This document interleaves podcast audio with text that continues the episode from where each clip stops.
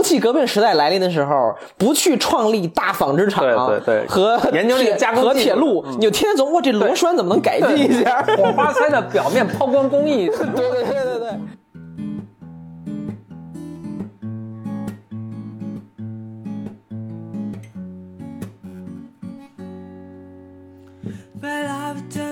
欢迎来到新一期的得意忘形。大家好，我是峰哥何峰。啊、w e l c o m e to another episode of Blow Your Mind。呃，我是客串主播肖宇，张小宇。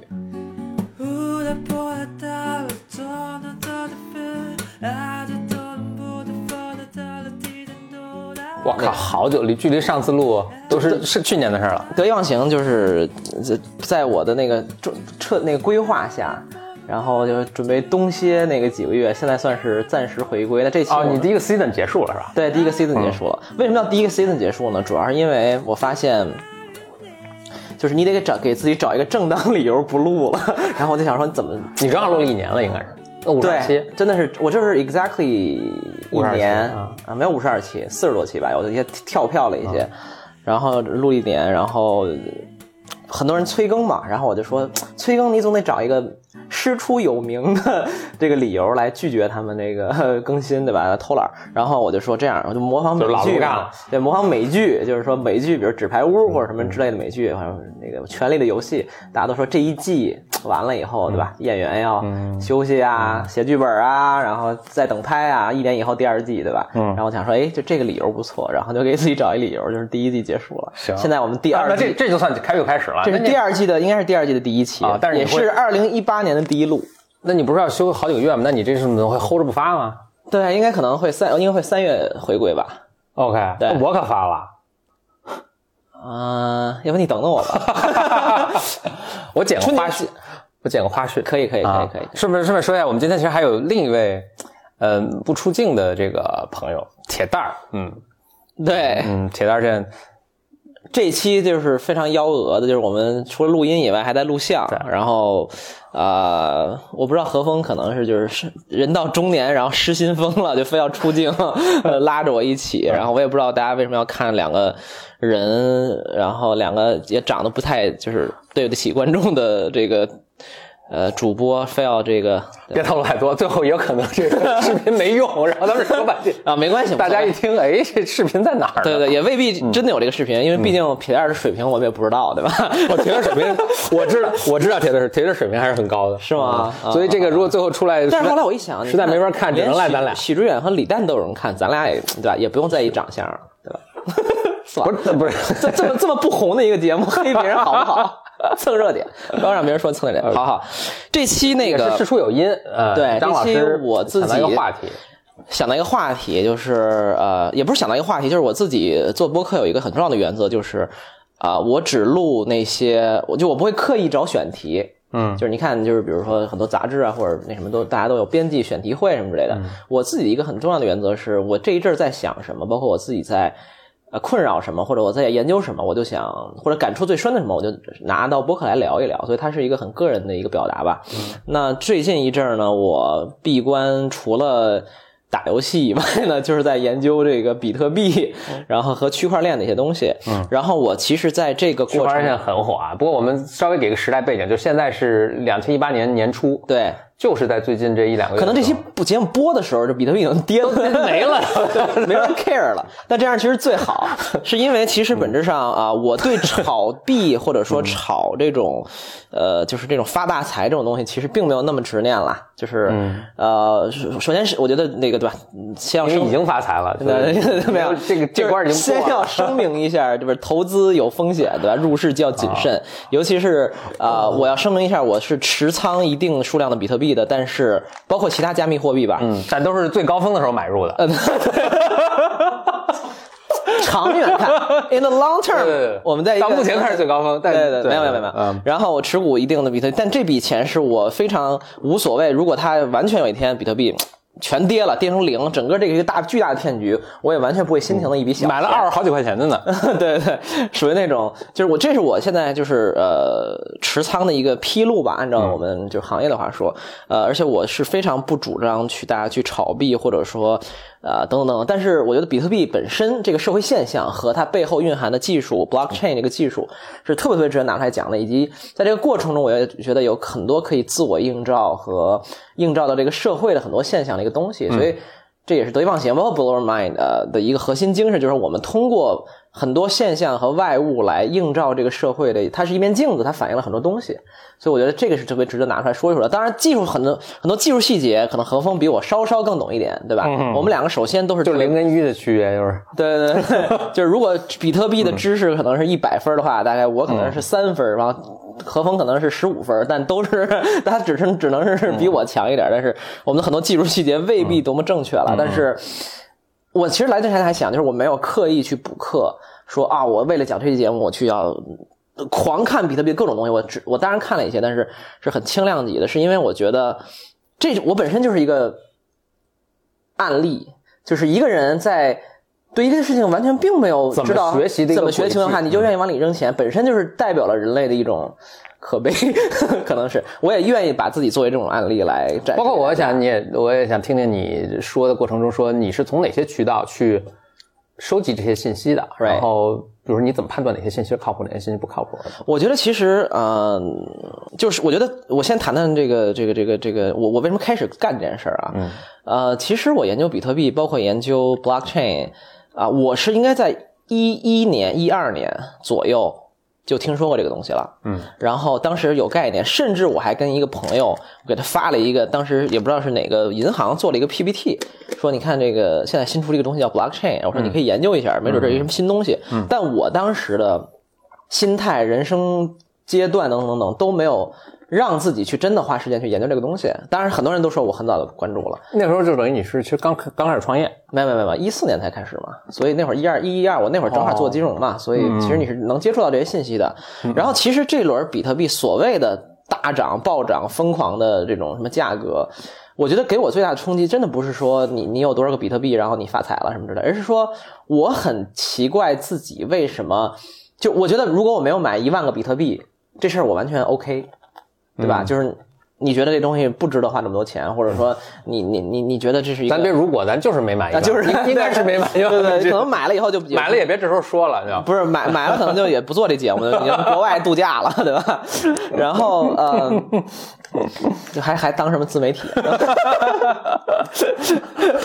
所以听我们这期节目的那个听众们要感谢我们当时没买比特币，对吧？就是你们有内容可以所以能今天给大家呈现这么好，什么鬼什么鬼？然后那个继续啊，嗯，就是我觉得呃，如果我们当现在我不拥有什么一万个比特币、一万个以太坊，whatever 叫什么，呃，我是 OK 的。但是我我觉得我一个都没有，就是我完全没有参与过任何这件事儿。而且这个事儿在我当时的我看来，尤其是我当时是有一定金融背景的，然后我也不是一个呃。就是我可以，我还还可以披露一点，就是我这辈子没有，直到直到一八年之前吧，我是没有炒过股的。嗯，我现在还没有 A 股账户。就是我这个人对什么炒炒股票发财这种事儿，总总体来讲就是不是很热衷。但是我对参与很多新型的呃学习新型的知识或者科技等等这些是有这些是喜欢的嘛。然后我相信听了一年我们节目的听众应该也知道这一点。嗯，但是我觉得我最大的一个反思在于，就是我真的没有零参与，就是说我如果。没有一万个我可以接受，但我一个比特币都都没有，我是有点难以接受的。嗯，就是我或者说我会在反思为什么我没有看到这件事情。嗯，如果我。有一个，但是我可能没买更多，那可能是后悔的一个层面。那现在我反思的是，我为什么完全没有参与？我当时的人生状态在想什么？我为什么当时看到这个东西置若罔闻，没有真正的去深入挖掘？等等等等。那当然，现在它涨了很多了。但是假设我现在有一个比特币，它可能值一万美金，但也不会对我的生活有什么本质性的影响，对吧？所以我觉得真正思考的是这个东西。所以我这一轮开始在回顾，比如五年前的我是一个什么心态，然后当时我为什么错过了这个东西，然后。呃，我为什么一个号称看起来很喜欢什么前沿科技，很喜欢看未来的，结果就发现都叶公好龙？对对对，然后你就也没有参与。我觉得其实真正想想的是这件事情。当然，我觉得这也很值得探索。但是你说这个时候，我就立刻想到巴菲特说的，就是你人生可能就打二十个坑。对啊，我我猜巴菲特应该也没买比特币，因为前两天在他看他在网上还还说这个比特币不行了。对，就是巴菲特可能我估计他才会他会说，就是说。如果把这个问题去问他的话，他会说这东西我确实看不懂。对，那就这就不是我该赚的钱，不是你的能力圈之内。对，有人会去赚这个钱，那也 OK。我稍微解释一下何峰说的这个巴菲特的这个二十个孔的概念啊，他说的是，嗯，呃，做投资应该是一种什么心态呢？就是你这一生，假设你有一张卡，上面有二十二十个格然后你每做一次选择，每做一次呃投资，你就给这个卡上打一个孔，然后呢，你这张卡上就二十个格那你一辈子就只能假设你一辈子只能做二十次投资，所以这就是你的整个人生的全部的 portfolio 和全部的选择了。那这个时候，你就应该以这种态度对待你的每一笔投资，因为你可能一生就能做这么多选择，就就就就足够了。所以我其实是很认可这个东西的，就是我我很认可他说的能力圈儿所谓的就是说不是你的权，呃，不是你的钱，不不该属于你的钱，你不要去赚，因为很可能你就是。不过听起来你会觉得这个东西其实是你能力圈或者说，我不可能把我百分之八十的财产压上去，嗯，怎么可能？但是我可以把百分之零点一，或者不是百分之一，嗯，呃，我现在可以就是简单披露一下，我就把我的呃 cash，就我我拥有的所有的现金的百分之二点几吧，就是扔到了这个比特币，我觉得是 OK 的，就是 OK。我如果我的所有的 cash。呃，现金，然后损失了百分之二，对我的人生也没什么影响啊，对吧？但但是我愿意，但是我就像我刚才跟你说的嘛，就是当你买了这个东西以后，你觉得这个世界发生的所有的事儿都跟你有关了，你就相当于你交了一个学费或者门票，你进入这个啊加密货币也好，或者 blockchain 技术这个世界了，然后你觉得这一切都跟你 relevant 都有关，呃，我觉得这是一种学费吧，我这种心态做的。但是我自己觉得，当我开始去看比特币和背后的这个技术来讲，我真心觉得。这个事儿挺不错的，嗯，能改变世界了。嗯，很难讲，就是我，嗯，我觉得很可能比特币是，呃，有有很大可能是要归零的，但它背后的这个 blockchain 技术可能是很重大的。我我我我做一个比喻啊，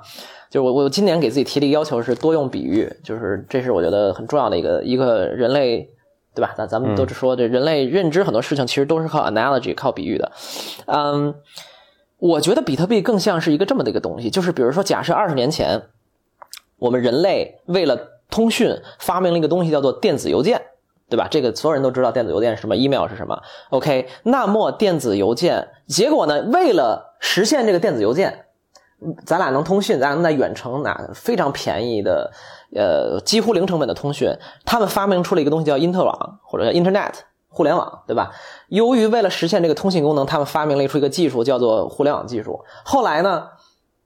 这个电子邮件这个事儿成为了一个挺重要的事儿，对吧？就是电子邮件在我们的人生中、社会中起到了一个部分。但是它背后蕴含的这个技术，因特网或者 Internet 或者互联网，成为了一个远比这个电子邮件大更多、更多、更多，对人类社会的改变更多、更多、更多的一个一个一个东西。所以现在我觉得更多的是，我觉得大家。首先，第一，容易把比特币和 blockchain 混在一起说，呃，但是我们现，我觉得我现在看比特币更像是看电子邮件，就是假设说这个世界上，呃，就是我们因为为了发明一种所谓的点对点的支付系统，比特币，然后发明了一个，呃，为了支持这个东西，有一个技术叫做呃 blockchain 这个区块链，但是人们现在热衷的是那个投一堆钱在比特在那个电子邮件上，但实际上我们真正以后。改变社会的可能是这个区块链技术，我自己是这种感觉。我就重复一下小雨的意思啊，就是，嗯，比特币和这个区块链，就是区块链是个底层技术，大家可以理为理解为，按照刚才那个比喻的话，这好这个解释更更，就是按照刚才比喻话，就区块链是一个互联网技术，对吧？然后比特币是它的一个应用，所以比特币是，比如像 email 是邮电子邮件是个应用，什么网上看视频是个应用，对，呃，我能够去电商。啊，饿了么我是个应用，对吧？这是可能过五年，饿了么已经消消散了。别说饿了么，这还现在存在的公司，过五年，比如 AOL，呃，美国在线已经消失了，对吧？对。但是互联网还会一直存在，且不断变化，对人类社会的那个改变更大。然后我其实呃，就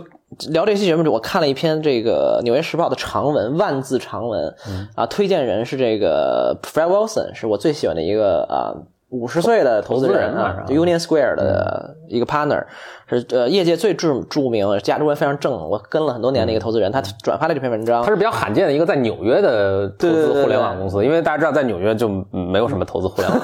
对对对，然后但是他们好像投了 Uber 吧，因为 Uber 在当年在纽约实验挺多。Anyway，然后啊这篇文章我到时候会附在我们这个播客的这个呃。链接里边，推荐阅读里边，它非常长，可能有一万多个单词，然后就上万字的一个文章。然后它的作者是那个 Stephen Johnson，啊，在《纽约时报》写的。Stephen Johnson 是谁呢？他之前写过好几本书，那最近有有一本挺还有的挺有名的，叫做《How We Got to Now》，就讲我们如何来到现在，讲的是人类历史上六个很重要的发明，比如玻璃，什么什么什么，我忘了具体有什么。Anyway，这篇文章他举了一个例子，我觉得非常有意思。他说是这样的，他说。区块链真正背后代表的一个是东西是什么东西呢？是这样的，他说，呃，互联网诞生之初，实际上是有很多底层协议的，嗯，比如说所谓我们很熟悉的这个 SMTP 什么 IMTP 协议，这很多可能听众不 care，这就对了，因为它就在最底层工作，它就是支撑我们邮件收发，嗯，对吧？人们通信就是你之所以能用 QQ 邮箱给。我和风发邮件，就是因为底层有这个协议来支撑。嗯，然后呢，底层的协议这层地基式的东西上面搭建了很多系统，呃，应用搭建了很多应用，比如说搭建了 QQ 邮箱，搭建了 Gmail，搭建了什么什么，这还有什么邮箱？网易邮箱，对吧？他们最终都，他们虽然品牌不一样，公司不一样，但是他们底层的协议都是通的，所以这层底层的协议是相当于跟水电一样，就是。它是一个底层系统，然后它不不被任何人拥有，是大家全世界人类共有的一个共同的知识财富。然后还有什么 TCP/IP 协议，什么什么 HTTP 协议，就是咱们比如网址，世界上为什么有个东西叫网址，叫三 W 点 Google 点 com，对吧？嗯，呃，是因为他们就是这个网址就建立在所谓的 HTTP 协议上的。那因为这，然后没有人任任何人拥有这个协议，然后没有人这个，这就是一个工业标准或者行业标准啊，它都可能都不是行业标准，就是底层系统，就比如说。甚至比土地还更公有，土地还有私有的，对吧？那么他说，其实啊，其实比特币改呃不，那个区块链技术或者 blockchain 这个技术改变的是底层协议的东西。就是说现在是这样的，就是说他呃他举个例子，我觉得特别特别有意思。他说，你想象一下，如果这些协议是私有的，会是怎么样？举个例子，比如说我们还用的一个最常用的协议叫做 GPS 协议，就是定位，对吧？你想现在所有的是呃 app。公司，你做任何事情都可以调用一个东西叫做 GPS，就是你有一个手机，然后你就知道你在哪儿定位，你叫叫外卖、叫车等等都可以用，对吧？他说，假设，然后这个 GPS 这个所谓的协议就是公有的，没有不不被任何一个人公司拥有。你是一个一个人的小工作室，还是一个一万个人的大公司，你都可以拥有这个 GPS 数据，对吧？但是他说，假设我们拿掉这个东西，就是假设 GPS 这个东西从来没有公有化，它被私有化了。那么它诞生的路径可能是什么呢？可能是这样的，就是比如说到九十年代，GPS 本来是美国军方发明的，对吧？然后民用化，然后呢，它不公开给大众，然后呢，这时候有一个公司拿到了这个，比如说美国军方的授权，说我要搞一个 GPS 系统，然后呢，我就成由由这个呃底层协议技术，我就成立了公司，然后呢，我就从此我这个公司就拥有所有跟地理位置相关的。各种信息都在我这个公司内部，都是我公司个人的财产。然后我天上发了好多卫星，然后支持我这个系统，这个些钱都是我公司出的，对吧？不管是融资也好，我政府的补助也好，不知道，反正总之就是你自负盈亏。然后任何人，比如你是 Uber，你是滴滴，你是美团外卖，你是什么 Pinterest，你是 Twitter，你任何人想打一个地理，想调取这个地理的位置那个标，都要找我来买这个数据，都要来跟我连接，都要来交向我交使用费。然后，我作为一个大的公司，就掌握了地球上可能比如二三十亿人的地理位置信息系统，呃，地理位置信息。然后我有这个系统，然后这个社会就是这样的了。然后他说：“你们有没有想过，这个世界上刚才我举的这个例子，实际上就是一个公司就是这么干的，就是什么？就是 Facebook，就是这个世界上有一个协议不是公有的，是私有的，这个协议叫做人的身份协议，就是说。”我们在我们刚才说了很多公有协议，比如说呃发邮件、GPS 什么网址、网站，对吧？OK，这些都是人类共有的。但是互联网上从来没有一个协议叫做人的身份。比如说你在互联网上是谁，你的性别、你的各种信息，这个这个世界上没有这个协议的。这个东西是被谁控制的呢？在整个大的西方语境里，其实就是 Facebook 控制的。因为 Facebook 现在相当于成了你的一个网络上的身份证，对吧？在中国可能是微信，就是。腾讯知道你是谁，Facebook 知道你是谁，他们上面有你的所有的关系、你的个人信息、你的每天的就跟谁发生联系。然后呢，Facebook 当然还有各种什么什么家庭 Family Member 功能等等等等。他说这就是相当于腾讯听着更牛一点，腾讯还知道你消费的习惯啊，对，支付对吧？就是相当于人类这个 identity 这个东西，身份这个东西，当时互联网发生出来的时候，人们没有想到把这个东西把这个协议开放了，而是被两个大公司给拿到了。所以现在微信加 Facebook 可能掌握了全世界三十亿人的身份系统，然后呢？这就出现了一个巨大的问题，就是别人想要调取这个信息。你看，现在所所有的东西都能用 Facebook 登录或者微信登录，所有人都要向他们请求调用你的身份。呃，然而控制这些一切的是大公司，是两个大公司，是马化腾跟扎克伯格。所以他说，所以就是这篇文章说，就是说这个设置本身是不是合理？是不是应该有一些部分协议？应该是开放给更多人的，这就本质上，区块链就是挑战的这个东西。因为万一这些大公司去滥用你的各种权利，或者说他给你推送各种无聊的广告，或者他去监控你，你是没有任何办法的。所以，他区块链是本质本质上在 challenge 这个东西。所以他说，嗯，微信、Facebook 像这样的公司，由于各种。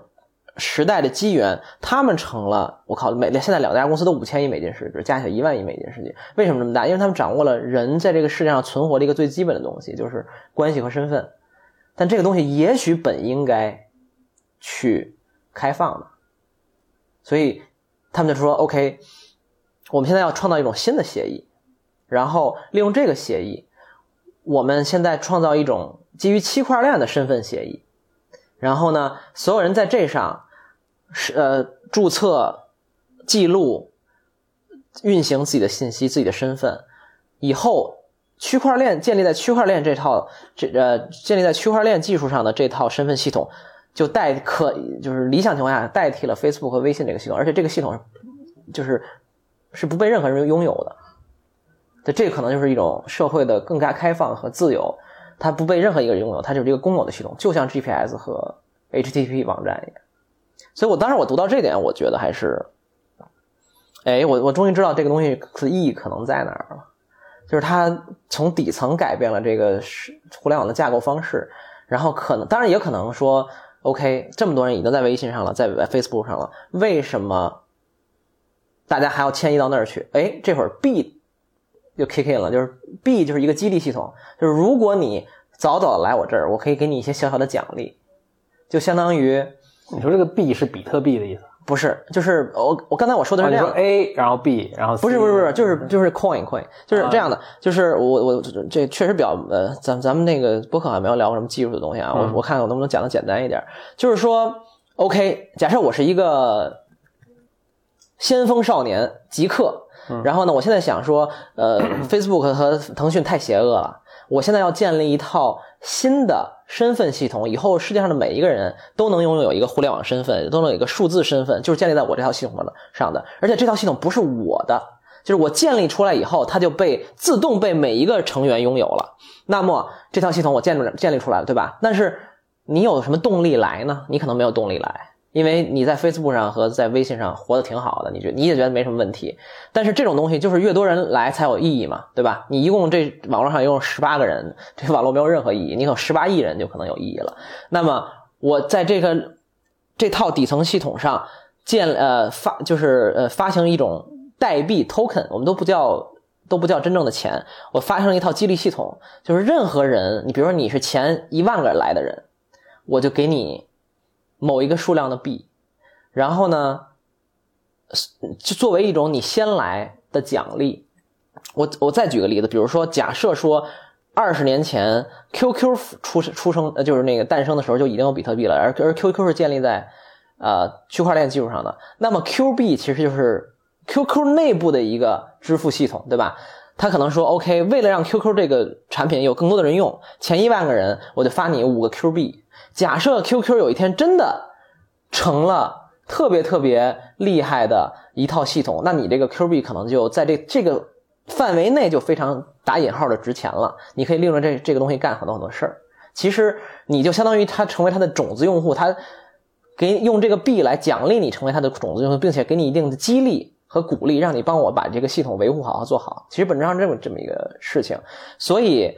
任何人其实都能开发，在基于区块链开发各种自己想要的应用，就跟任何人都能在苹果或者安卓手机上写 app 一样，就只要你有技术或者说你懂的话，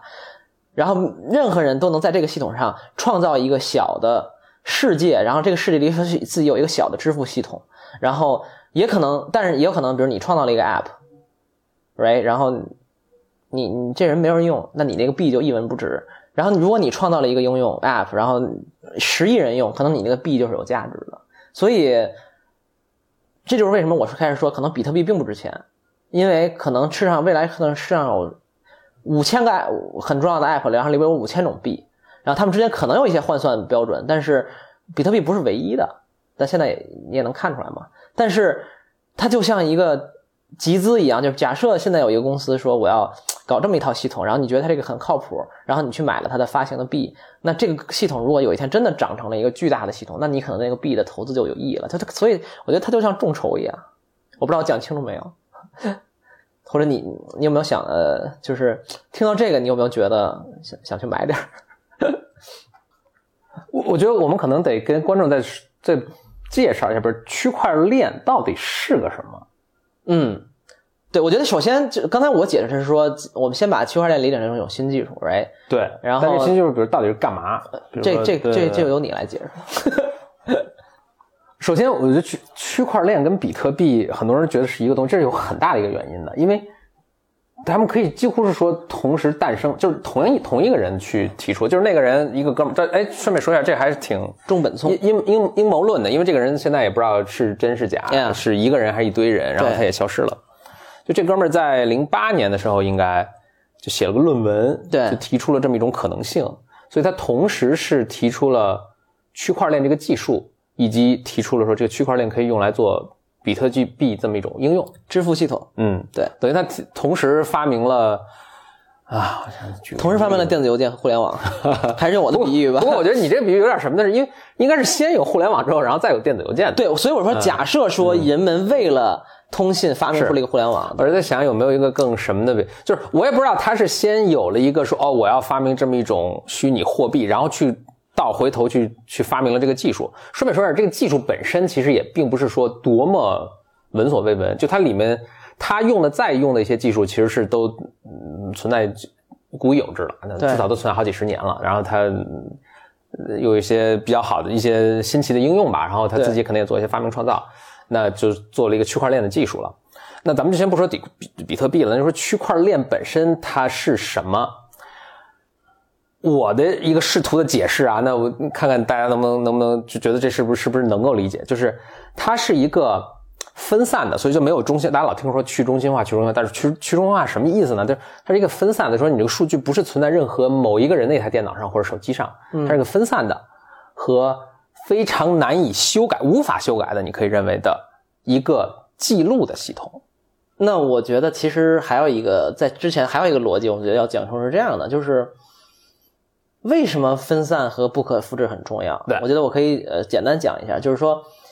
呃，它不仅仅不可复制啊，不能修改啊，不可能不能复制。是这样的，就是，嗯，我我们想象现在的一个网络，我那天看了一个 TED，我觉得还挺有意思的，就是也是讲比特币。他说我们现在的网络其实是一个叫什么？是一个信息的网络，就是我们每天传递都是信息。比如说铁蛋儿，这么叫你可以吗？他今天给我们录了一个视频，嗯，然后他说：“哎，小雨，我们这个东西剪出来了，我发你一份，right？”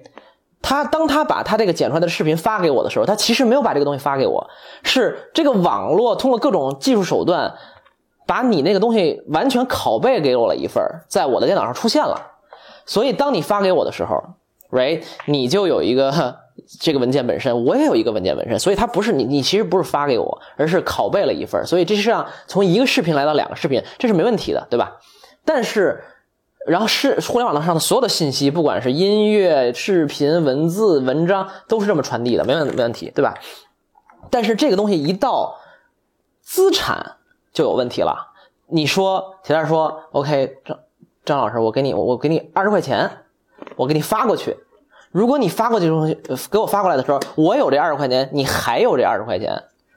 这就是出了巨大的问题了。所以，当互联网遇到资产的时候，它遇到了一个很大的问题，就是说如何保证这个东西不可复制，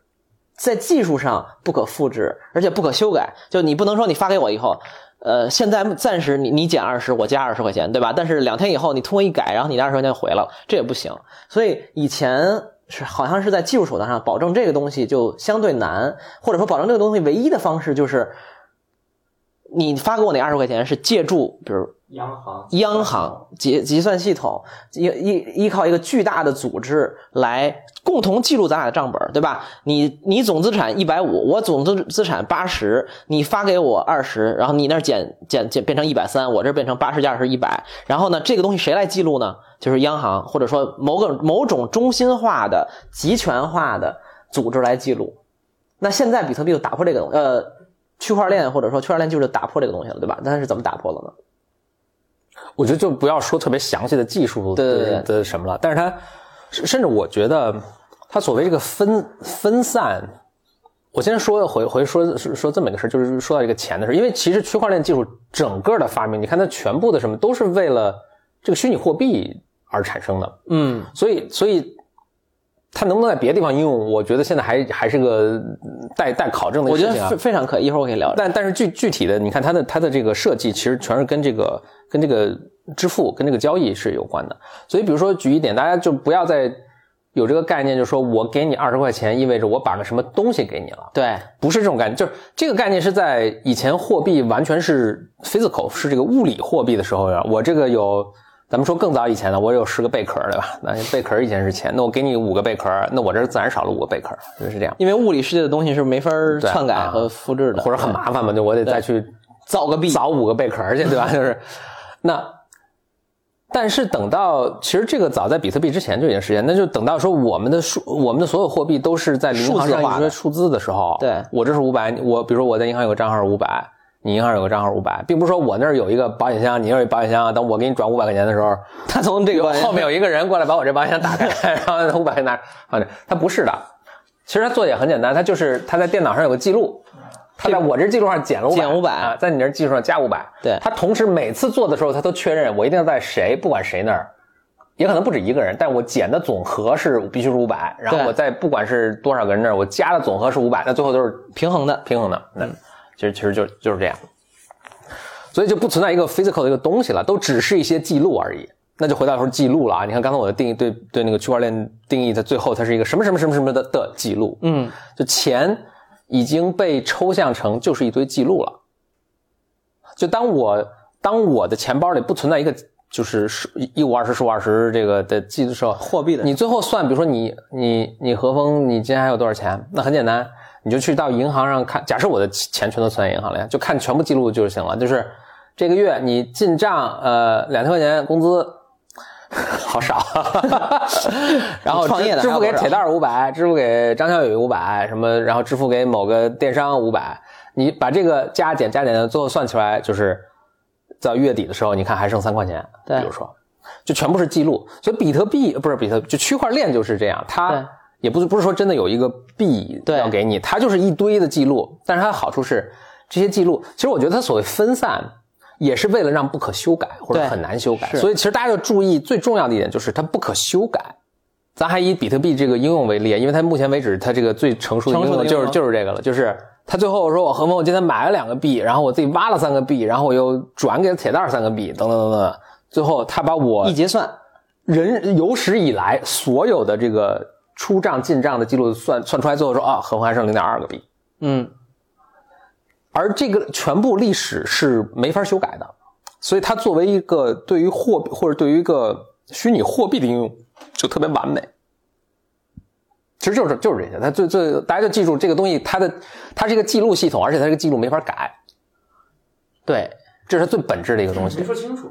嗯，就是它其实区块链也好，比特币也好，它所以它其实就是个记账的系统。嗯，而每一个人，就第一个人，他他每个人他要去争夺第一个记账的权利，因为在争夺第一个记账的权利的时候，他会获得一些奖励，而这个奖励就是比特币。这个是挖矿的概念，这是挖矿。但是假设我我不去挖矿，我就是想用它做交易，比如说，对吧？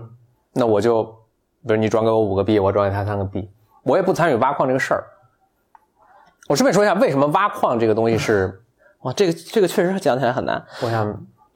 我觉得是这样啊，有点有点乱了。我我不乱不乱，是这样的，我我来试图大家如果想想知道挖矿的话，我还我还倒倒确实能解。你看就是挖矿这个事儿，这就是这就是一个非常活生生的例子，就是你想真正的全盘的理解这个东西，还能给它这个比较简单的讲出来，其实是确实是非常难的。这就是阻碍了大多数人认知新事物的一个阻力。因为就呃那天我看了一篇文章，我觉得很有意思，就是他说为什么这么多人啊、都听说过比特币，但真的没有去买或者怎么样，包括我自己。他说，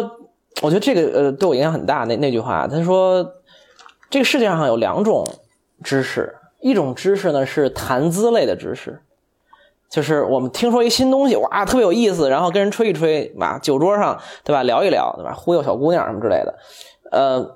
这种知识是永远是浮在表面上的，然后谈资类的，逻辑非常简化的，然后这种概念。他说，但是真正的知识，你学起来都是非常痛苦的，就是任何一，这我觉得这这话挺对，就是任何一种东西，它保证你。我靠，看了就能怎么怎么样或者怎么样，然后过程特别愉轻松愉悦，那他一定学习的不是真的对的东，知识的东西。所以我也觉得我之前其实就是停留在那个谈资的范畴，就是我知道这么一个东西，也挺新鲜的啊，一帮极客在搞，很酷，有一天可能能改变很多东西我现。在打个车，司机都跟我说比特币。对啊，对啊，对啊我我我我都不说现在，我就可能 五年前我就是停留在这上的，但现在我真正开始学的时候，或者说至少了解吧，谈不上学，我觉得这过程是很痛苦的。我觉得比特币的一个很大问题就是它它是人类的知识是一层一层的抽象的，就是比如 T C 就是 T C P I P，然后在它上面还有它是最基本的一个协议，然后在它上面有更高级的协议，比如在它上面有这个视视频流的协议，对视频流协议在上面还有其他的协议，就对，有时候你可能得对底层，就是说你要了解中间这层的东西的时候，你至少对上面一层、下面一层都有了解才行。就咱们以一个自然界的例子为啊，自然界最基本的可能物理学，嗯，分子啊什么的，物理学在上面是化学了，就是原呃物理学呃就是原子在一起变成分子，对然后还有化化学在上面就是呃有机化学，有机化学就是生物学，生物学在这往上就是可能是社会社会学啊，对对，就是所以我要研究社会学的时候，我可能从微观到宏观，对我要研究。比如生物学的时候，我可能得我得知道化学，我得知道一些有机化学，我肯定得知道。嗯，但是比如物理夸克，我可能不需要知道，对吧？所以说，所以你总得往下得有一两层，你是能够直接相关的，你得知道。对，所以比特币，我觉得以前我前一阵儿正好在我就就举个等会儿讲个小小小小段子，我前阵儿正好在跟一帮人讲比特币的这个事情，但当时他们呢就是特别想了解技术方面的事情，对。所以我就试图给他们解释，后来发现是一个不可能的任务，所以他跟我、哦、我用了很多比喻啊，然后我用的一个比喻是这样，就是说。假设这是呃什么一八几几年，突然有人发明了内燃机，嗯，你是一八几几年的一个呃普通人，我他说内燃机是个大生意，每个人都想说呃这个会怎么改变我们的生活什么。然后比如我现在跟你讲说，因为他他们使劲在问我一些非常具体的细节问题，我就说技术问题，我说你完全不需要了解这个，对你只需要可能知道应用层的就行了。那他就大家特别执着问这个，所以我就举个例子，就说像内燃机。所以我现在就跟你讲内燃机是怎么回事。我说内燃机它就一个好处，它就是能够把你从 A 带到 B。以前我咱们都骑马去，对吧？对，现在哎，咱们可以坐内燃机去，以前要十个小时，现在一个小时就够了。你知道这个就行了。然后你可以想想，如果这个改变之后，这个世界会怎么改变？但你现在非要问我内燃机工作原理，里面那个火花塞的那个什么轴承，对它这个都可能比那更具体。它打磨的工艺是怎么使它误差小于零点二毫米的？我当时可以给你讲这个是怎么样，但是你知道这个对，首先你理解内燃机怎 missing 么 the 工 whole 作完全没用，而且你也完全不知道内燃机会怎么改变社会。对，这就是比如你创业对吧？我说我现在要做一个，比如五年前我要做一个打车应用，你是不需要知道什么 TCP/IP 对对协议嗯哈，苹果这个公司底层 iOS 是怎么几万个工程嗯师在什么情况下开始？No，你就会写这个程序，然后你你去把这事儿做出来，你就是最重要的。但是 actually blockchain 就想改变这个底层的东西。嗯，还说回来啊，说回来就是说我刚才咱们解释有点乱啊，我我试着用我非常外行的研究了还不到一个月的、呃这个这个这个知识来解释一下，就是嗯，我们还说比特币啊，就是比特币建立在区块链技术上的比特币，呃，它应该是为什么叫区块链？区块链是两个词儿，其实是区块和链，对吧？那么其实真正在发生的时候，假设我们现在要凭空的建立一个新的交易系统，或者说我们现建立一个货币，对吧？然后我现在比如说宣布我有一万个比特币，假设这一万个就是所有比特币的容量了，那这时候有第二个人说我也想要这个东西，那么我就跟他进行了某种交换，然后我就变成了九千，他就变成了一千，对吧？然后第三个人进加进来，可能我又给他五百，那人给他三百，然后随着这些交易不断的累加。然后进来的玩家越来越多，对吧？它就成了一个小型的一个小国家一样的东西，就变成了一个体系，对吧？那么就像你说的，但是先生，就目前大家能玩的就是互相货币的呃买卖或者交换，对，是吧？目前这是仅仅能做的事情。在比比特币的世界里，还还有还有挖矿。那一会儿挖什么叫挖矿，我可以稍微解释一下。就是 OK，那为什么比特币？就刚才你说是记录嘛？就是为什么这东西不可更改？其实刚才咱们没有没有说到这一点，不可更改是这样的，就是假设说咱俩进行了一笔交易，然后我给了你十个比特币，那么他这个动作，我给了他十个这个比特币，这个动作，这个这个这个信息会广播给所有这个国家里的所有人，就是 OK，我给了你十个比特币这个行为，我告诉了所有。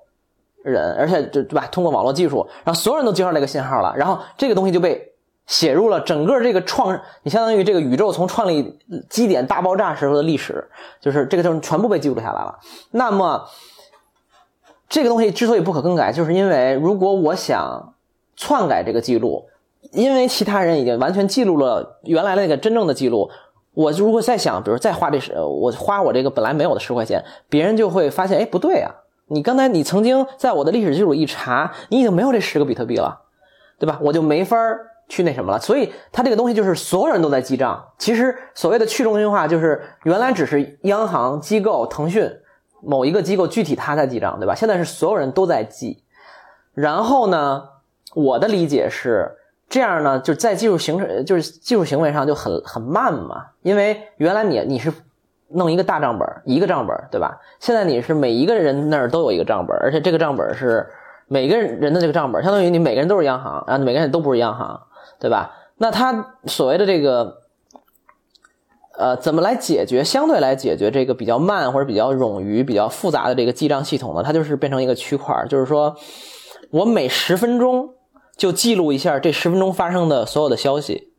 对吧？然后呢？可能这十第十一分钟，下一个一分钟，它发生那些额外的消息，就是每十分钟。我觉得你 need to check your sources，是吗？Really？Yeah？为什么？首先，这十分钟是个非常呃 arbitrary，就是现在有其他的币是几秒钟啊呀，就但是比特币是十分钟嘛？对对对，这十分钟不是不是计不是嗯嗯怎么说？你先说完吧。啊，说完就是说我的理解是哇，太有意思了。嗯，这后面是有一些，比如说，就就先先停这儿，就就是，比如那我问你一个问题，那就刚才如果如果核心是在广播的话，对，那这个其实不难，因为这这就是早就做成了。那比如说，它怎么防止？它它的核心是，比如它怎么防止你你是个坏人，你做了个坏的广播，你没其实没给我十块钱，但你发了个广播，说我给了何峰十块钱。那你那边应该有，我给你说，你那边有增加呀？OK，对你，比如说你你那那就这样，比如你发广播说，我给了何峰十块钱，我发一广播说他没给我十块钱，这怎么解决？然后铁蛋那儿同时收到这两个广播，所以是怎么解决的呢？这后这这这是不是密码学了又？我就不知道这个要不要往走往下走，就是后面它的数学还是挺非，其实非常有趣哦。这个是不是就是所谓的拜占庭什么将军问题？就叫叫做什么？就是说，呃，好像都是密码学的一些基础基本概念啊。拜占庭将军问题就是说两边打仗，然后两个将军互相传话，然后我怎么给你传话的？说咱俩别打了，然后和平吧。然后我就派了一个信使到你那儿。哎，其实这就是协议，这就是哎，对，这就是协议。然后我就派了一个信使到何峰那儿说：“哎，我给你，我代表老板给你们传个话啊，咱们休战吧，别打了。”这时候你得告诉我你已经收到了，对吧？然后你就发了一个信使到派到我这儿说：“哎，我告诉你啊，我们老板已经收到了那什么，然后我又得告诉你，我这边又收到了，所以它就循环往复。这跟 TCP、TCP/IP 什么上面的很多协议的东西很像，但比特币确实跟这个又不太一样。嗯，不过我先我也组织一下语言吧，你你你先把你那说完，把说完。我觉得我这我我这可能还确实没法说，但是能咱们今天可以试试看，可以讲到什么程度？对对对，因为因为我觉得我张老师也是学计算机的，对对对，但是已经就是 计算机界的耻辱的。呃，我就所以我的我我非常简单理解就是说。嗯，一个你你假设你要创立一个宇宙，嗯，或者你创立一个比特币系统，其实就相当于创立你自己小宇宙、小王国，对吧？那什么样的东西是最保险的呢？就是你从这个宇宙大爆炸初始的第一笔交易开始，到直到现在这此刻的所有的交易，我全部都记录下来了，且这个交易这这些记录是没有人能篡改。先不说怎么实现的，但是没有人能篡改的。那么这个系统，且这套东西在每人家里都有一份儿。那么这个东西就是一个去中心化的东西。现在其实我们根本不知道你的家产有多少，我不知道你你你趁多少钱，为什么？因为在银行里存着呢，我是没有资格去调取这个东西的。但是在比特币的世界里，你如果想的话，每个人从他加入这个网络的第一秒第一秒开始到他现在所有的资金的变动，你是都可以查到的。这个我应该没说错吧？嗯。然后，那谁来记录这个东西呢？就是你记录这么多复杂的系统，从零宇宙大爆炸第一天到他们一百八十年以一年以后这么复杂，谁来记录呢？就是靠我们每一个人，靠这个比特币的网络来记录。但是你真正记录那一下，你总要有一个，比如服务器、计算机或者怎么样这个东西吧。那么，为了鼓励你帮我们一起来维护这个比特币网络，我呢每只要你帮我记录一点东西，我就发你点点。所谓的比特币，我这个东西对吧？我我，这样你才有动力去帮我维护这个系统，对吧？所以大家所谓的挖矿其实是争夺这个记录权，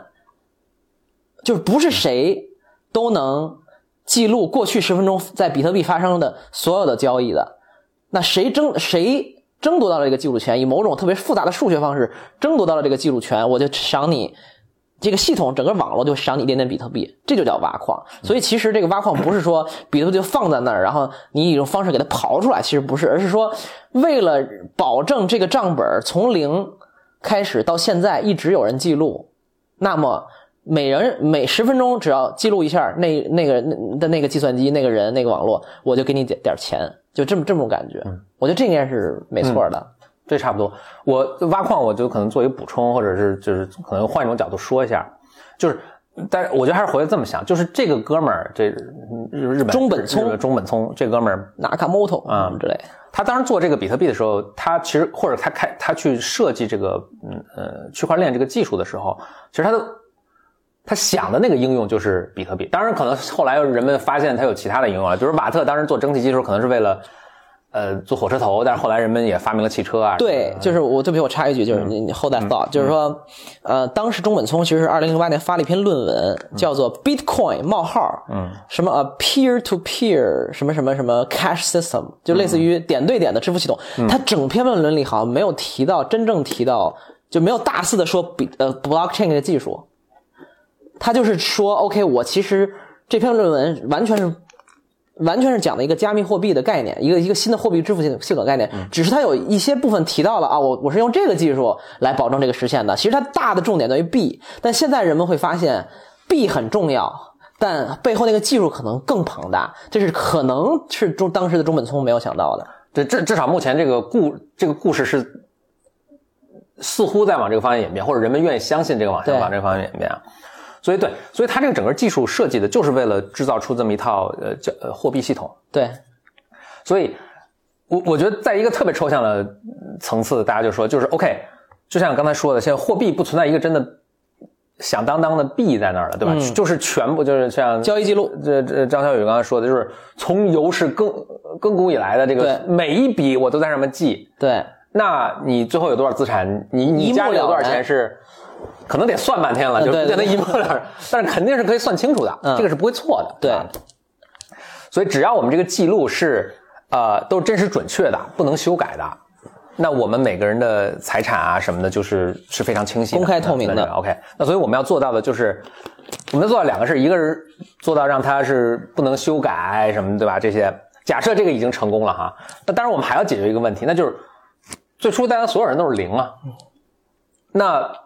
你第一笔钱或者这个系统里面这个第一笔钱是哪来的呢？嗯，对吧？那我也不能随，当然也可以随机给，这也是一种方法，对对吧？但是如果你要想稍微好像，呃，奖罚分明，或者我我我我想还是有一种方法去奖励或者去选择某些人去去给他，大家可以这么想想这个事儿，就是我们在这个宇宙里，每过十分钟就有一个币就是嘣就出现，对，没有，那这个币给谁呢？这币给谁呢？那就我们大家一起来做数做道数学题，啊，谁先做出这个数学题？是啊，你就你就就就好像老师有一个黑板，这黑板就是所有记录。老师把题出来，你们谁先做啊？小红先做出来了。OK，小红可以，呃，光荣的在黑板上就是写下自己的名字，然后做做出第一个记录。小红有了一个比特币。嗯，你有这一个币之后，当然你可以再交换给别人啊，卖给别人啊，这个都可以了。你们买东西啊，这都可以。然后这个程这个过程是不断出，所以老师每过十分钟都都出一一个题都出一个题，谁解出解出了这个题，谁就获得了一个往这个黑板庞大记录，对对对，往庞大记录上加一条的权利。啊，就谁先做出来是加一条的权利。但是啊，就这就可能说到一些有很有趣的数学里面。何峰要聊，你在非洲，大家可以去上一下厕所。大家大家知道现在全世界人都疯狂在挖矿，对吧？呃，就刚才这个行动就叫挖矿，叫挖矿，所以叫挖矿。全世界人都在疯狂的挖矿。大家知道，咱们中国，比如大西北有这么这种挖矿基地，浩如烟海的那个什么，大家对，就为了解这个数学题。但为什么到西北呢？因为就现在这个挖矿用要用电脑，对，呃，解这数学题要用这个电脑，这电脑的这个耗电量基本上都是一个大的什么矿山，就是一个小城市、小城镇的那种耗电量，基本。上。对，所以他们就离那种，而且那些电脑需要被降温，对，所以他们就一定要在河旁边，一是有水力发电，二是有水力降温。对真的，真的就跟什么谷歌好像好多服务器都在什么什么就特别寒冷的地对对对对，儿，是大型数据中心都就你一进那服务器，你们都特冷，而且都是找那种当地电费最便宜的。对对对就是已经到了这种量量级，就是你那个电费的 多寡已经非常重要了啊。这个好有，那就世界你呃 the point 就是想说就是大家挖矿在在做这个解数学题在很分散的这个地方，对吧？不很分散。我我我这个桌上也有很多草稿纸，我也在试图在解，目前还没挖出来过。对，但是比如说你也挖了，他也挖了，我这个系统怎么能知道谁是第一个挖的呢？嗯哼。或者说谁是第一个解出那个题的？谁是第一？我怎么知道谁是第一个解出来的题？你说你第一个解，他说他第一个解，我怎么知道？没有没有没有时间戳吗？首先，比如你怎么确定这时间戳是准确的？二是你比如说，你想，就像你刚才说的，比如说，假设我八一解说的题，我就广播了，我广播啊，对对吧？我我我我张学友解说的谁？那你可能就是真的就是前后脚，嗯啊，你也广播，但是在网络上传播，它还是就再快，它也是有时间先后的。对比如说我我可能他在纽约，我在华盛顿，对你在大非洲呢，对，可能他这个就他这个消息先转广播到我这儿了，是的。你的消息可能差了两秒钟广播到我这儿，但其实可能是我先。可能是你先，对，咋办？哎，我懵了，这块儿我就我是该信你的，我也信他的。对那这个就他论文解决的问题啊，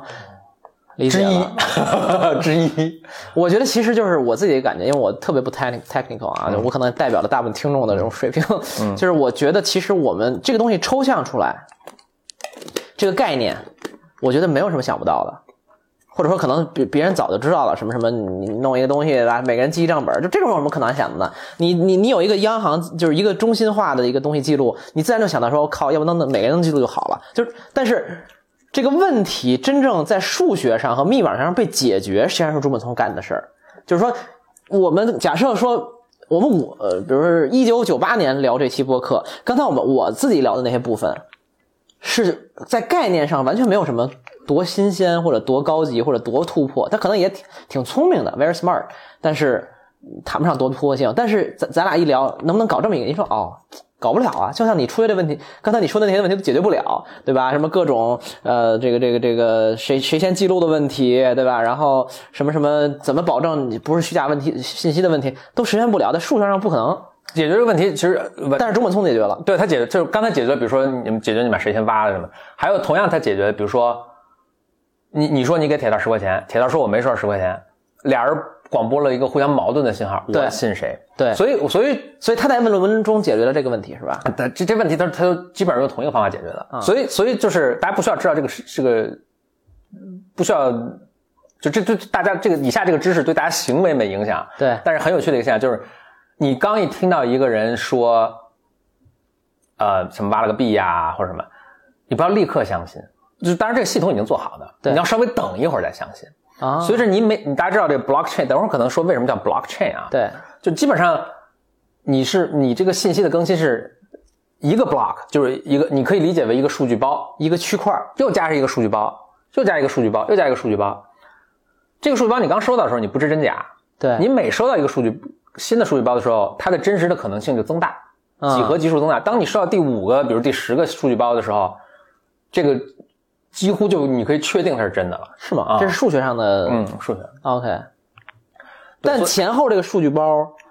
还有 good 是有 good question。所以它为什么要练呢？为什么不是单独的包呢？你先，我觉得你先解释一下什么是包到底是我们说的什么？呃，英文这个叫就这包不是一个我没有见过任何人用这个词啊，是我自己发明的，所以大家也不要不要去。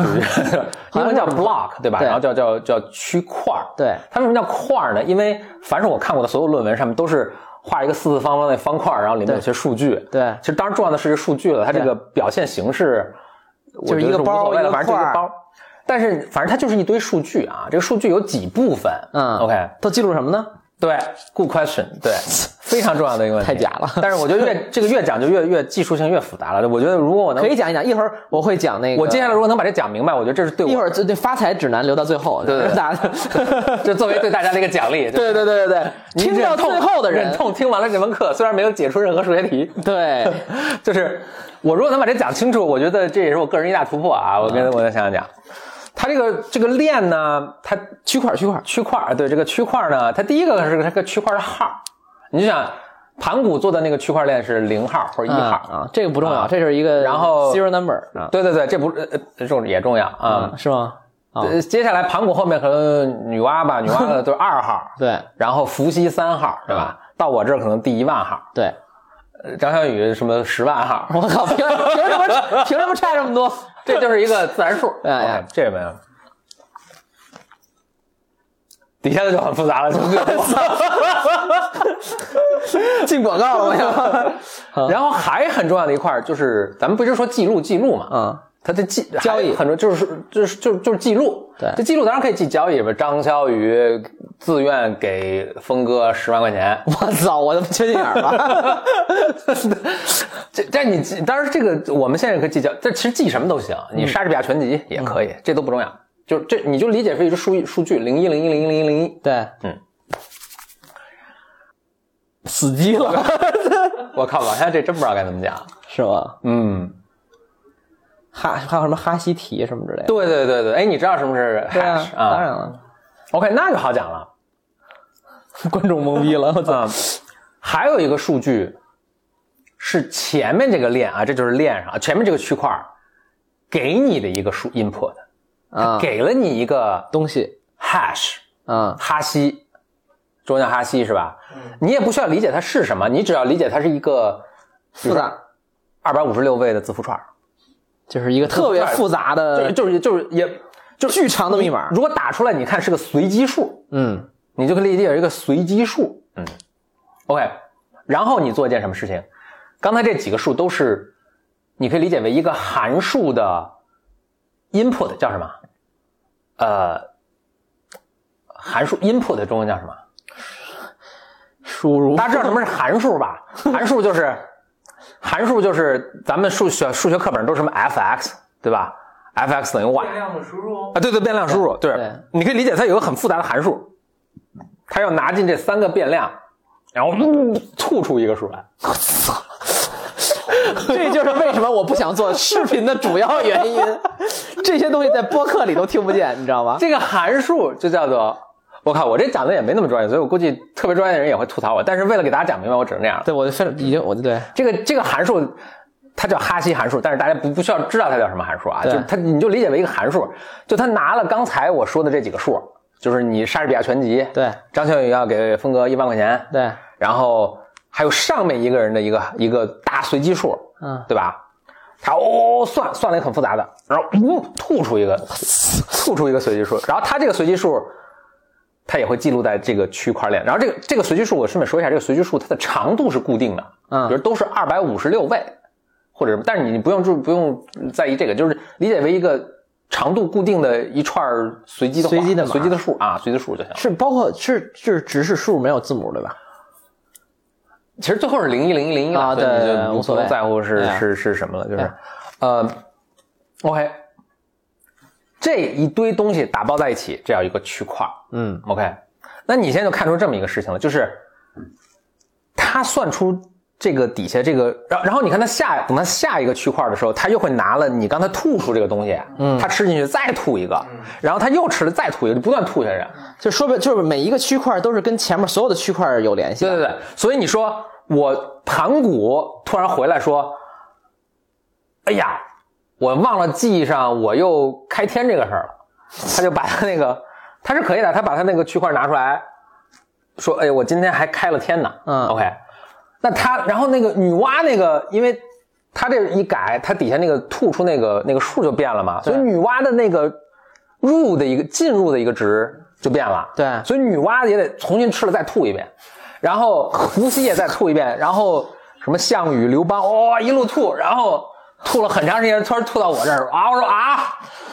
还能这样，然后呢我也得再吐一遍，然后又过可能几万年又吐到你这儿，就这样。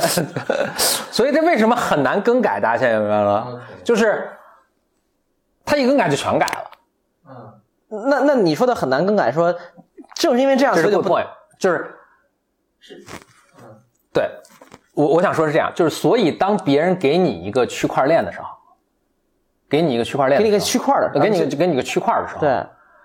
你可以呢，那你就算一下，就说哎，前面三个变量都在这儿，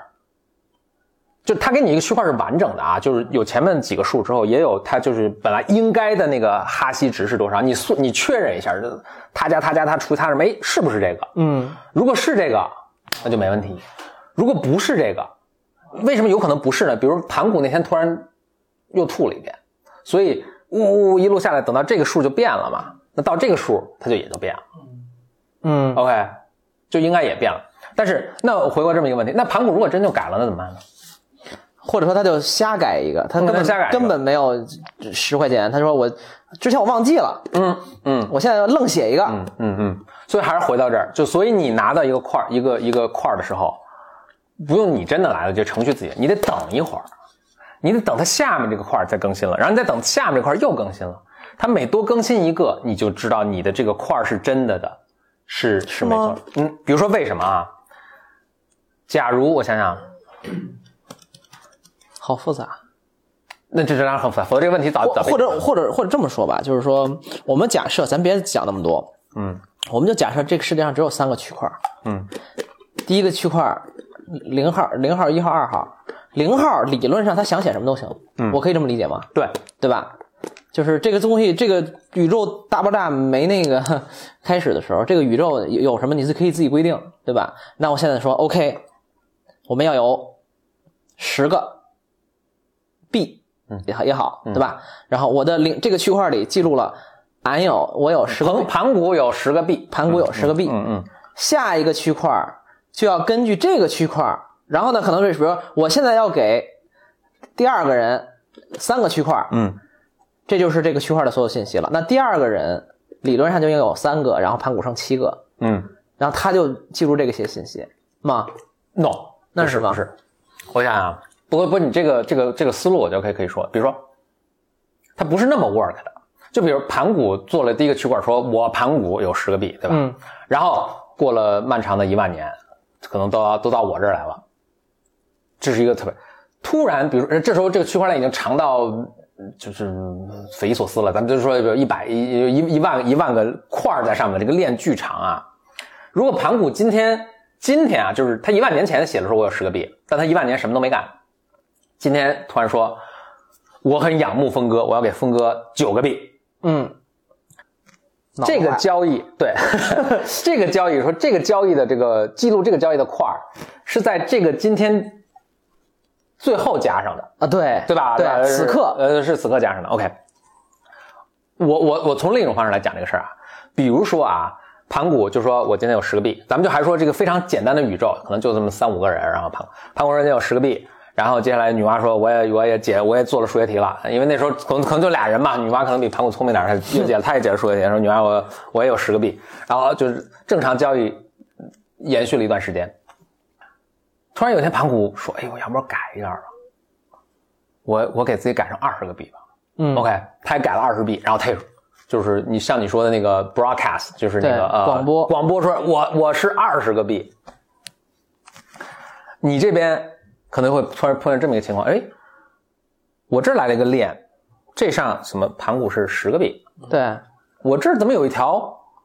不同的链？这条链上盘古是二十个币，你会很困扰，你就等，你等这个币，就哪条链在涨，并且涨得快，这就为什么你要等一下啊，真的，是的，就是怎么说呢？盘古他，你就回到咱们刚才一个链一个链的啊，就盘古他说我要改我，你从十改到二十，对吧？但是我改了这个之后，那不行啊，因为女娲那个也要改，对吧？对，我再重新伪造一个女娲的这个，我再广播出去。然后呢，那女娲那个改了之后，女娲下面那个也还要改，对吧？对，我把那个再伪造一下，再也广播出去。所以盘古要、哦盘古要他要改自己，就是他要改这个链上任何一个东西之后，他要改了这个之后，要把下面的什么全部重新改了。才哦，我明白了，就是说，如果他只改自己的那一个区块的那个东西，后边人是不会配合他的。他想伪造就得伪造全套，全全套，对对对对对比如说宇宙大爆，就是就是创世区块零到现在可能中间有一一一一百亿个区块了。嗯。他想从现在我一百亿零一的时候，我要说我有二十个嗯。币，不是十个了，那么他就把零把零到一百亿全要改一遍，呃然后广播给所有人，啊，然后说你们别信原来那个，信我这个。个，所以真的是纯纯用时间来判断的吗？就是是是因为这样，就是人类达不到这样的算力，所以他不是他一个人没法达到这个算力，嗯就是你可以理解这样啊，天下所有在算这个，或者怎么说呢？我以为现在第一百零一百亿刚说的也稍微有点不准确，就是 这儿的我的知识可能有点模糊，所以我有点什么了。但实际上是这样，就是你每往上加一个，你不要，你还记得刚才要解一道小数学题吗？盘古要往上加，他也要去解一道小数学题，啊，对，所以那盘古要比如说往不停的往上加啊，嗯那就比如说今天是 day 应该看看论文。今天第 今天我我盘古，我突然想，盘古，我要在这个这个这个 blockchain 上做些手脚，我给自己平白无故加十块钱，对。突然一加了之后，那现在就已经咱们这个市面上有两个矛盾的一个嗯区块了，就假设咱们是都是区块的尾巴了，就是最新的区块，突然嗯嗯，不对，不对，分叉。突然他他他做了这个了，对吧？然后呢，那这个是盘古没钱，这个盘古有二十块钱，对嗯，同事都到你这儿了。对你就很你很聪明，你就等了一下，对嗯，那这个所谓链它会涨吗？对它每涨一个链都是大家去解了一套小数学题，OK。盘古说：“那我这个戏得一直做下去，所以我还得不断的再解一道数学题加上去，再解这道数学题加上去，这样大家才会信。否则我这个链不更新了，这条链不断涨。它的算法是这样：看哪条链最长，对嗯，哦最长的就是大家其实每个程序都有简单算，就是最长的那个链是准确的。，OK，OK，所以盘古说：“OK，我也得涨，就是对我得跟这速度一样。对但这个是谁在往上加呢？全世界全世界人民。这个是谁呢？盘古一个人，或者可能他的小犯罪集团嘛，就是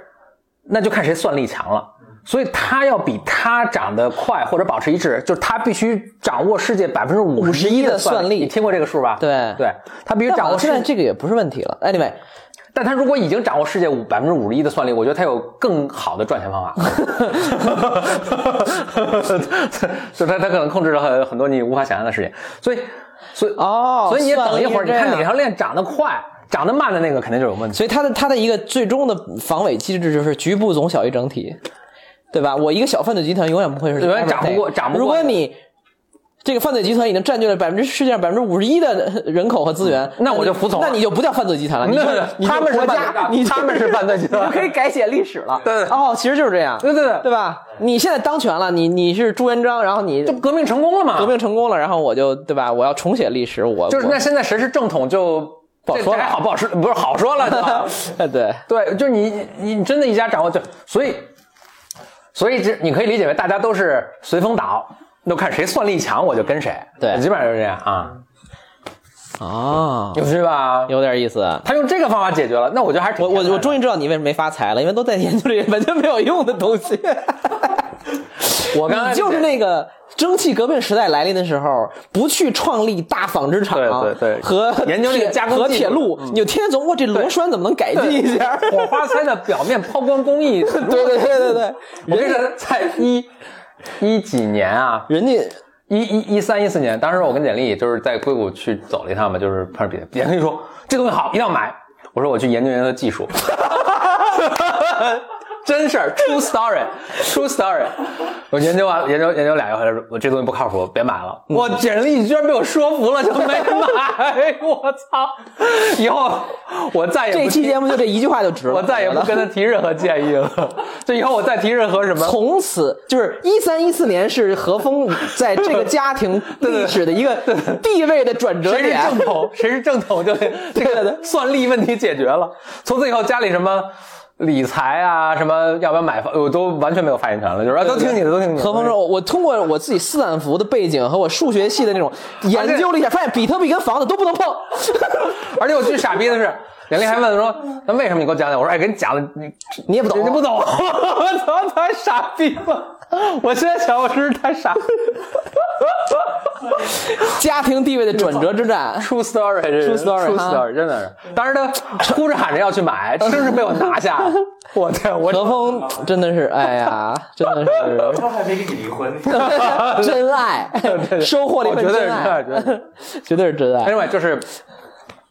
对，哦所以对吧？这这后面他的这个解决方法，我觉得也也很神奇了，就是真的挺有意思的，嗯巧夺天工，而且这个人目前还是不知道是谁，真的挺厉害。我都在想，这是不是一个什么来自未来的人？这后面 是不是有一些那巨阴谋论有点大了。巨大的玄机在？他想干什么？挺有意思的。然后呃，我我觉得我就收回来一点，咱们一会儿可以接着聊别的东西。但是我就收回点说那个，我还是想说，就是说这东西到底有什么应用性？嗯，因为这刚才说了半天技术，对吧？就是我们研究半天螺栓打磨技术，听众已经不懵了，对吧？就是我现在想变成为什么要打磨螺栓呢？嗯，对，就是我觉得是这样，就是说，或者我觉得应该回答一个问题，就是当我在买比特币的时候，我在买什么？我原来我在真正买的那一刻，我是不知道我在买什么的，但现在我稍微明白了一点儿。嗯，我举个例子，就是说，就像我刚才说的，就是刚才我们说的这些区块链技术、记录技术、记录账本的方案、算法等等这套东西，就像互联网一样，就是它不是比特币专属的，我任何人都能这么搞。所以你看，它有几个几个几个很大的特性。第一，防伪能力超强，对吧？就是我很难伪造数据信息。然后呢，就是呃，我的交易和等等就对对接是没是去中心化的，就是没有一个人。就是没有一个中心化的组织或者机构或者权威所谓的权威机构来掌握这个东西，而这个东西掌握在每个人那儿的，因为每个人都要记录一遍这个宇宙里从零到现在所有的东西，所以它有有这这个国家这个系统里有多少个人就有多个账本，你可以这么可以基基大概可以这么理解，所以它是。呃，没有一个人掌握这个核心权力的，所以这里面有很多各种应用方式，比如说，现在所现在比如说呃叫叫什么智能合约，就是这个一个很重要的应用。比如什么叫智能合约？就是这样的。嗯，这个讲讲。现在我可以说，呃当然我的理解很浅薄啊，但是我觉得可以讲一讲。比如现在我跟何峰在一个远古世界，嗯说我现在呢，这个呃，管你借十十万块钱，我呢把我们家车抵押给你，对吧？咱俩签了一合同，嗯，说一旦有一天我不还了，我跑路了，这车就归你，嗯对吧？但实际在真实世界里，这个执行起来是有有执行问题的。比如说，我你我这车你存哪儿，对吧？就是我这车是不是要压在你那儿？然后呢，我会不会开你这钱车你这个钱一到账，我开车就跑路了，或者是我这我就愣愣愣愣愣抢你呢，我就愣那个、他能干这事儿我可以，我组织一帮黑社会，然后我就不给不还，对吧？我就不还。就总之，他会有各种的执行上来的问题。但是，所谓智能合约，就是说我们把我们提前就把所有的这些东西写进合一个数字化的合约里，然后它合约规定，一旦我发生了违约，我的这一某一个部分的数字资产就由系统判定自动划归到你那儿，而我自己是没法动的。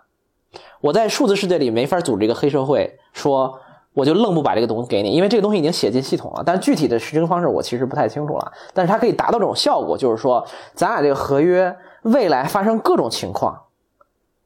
怎么去执行？现在我们在人类社会里是靠法院来判定的，但法院有它的局限性。但在数字世界里，我们交由这个机器系统，什么母母体，不管叫什么 Matrix 来判定，它是一个绝对公平的，因为它是代码。就是当张小雨违约的时候，何峰自动获取这个数字资产作为补偿，写进去了，咱俩就再也不能改这个事儿了。所以这就是它的某种在法律上的应用，它可以在艺术品上可以应用。比如说，我觉得这个东西我觉得还挺有意思。我朋友那天有做一个做艺术的朋友跟我聊天，他说在艺术圈就是永远是改革最慢的，然后一帮对吧？等等，他说呃，他他就想说区块链能不能应用？然后他说你可以设想这么一个事情，比如说你是一个不知名的画家。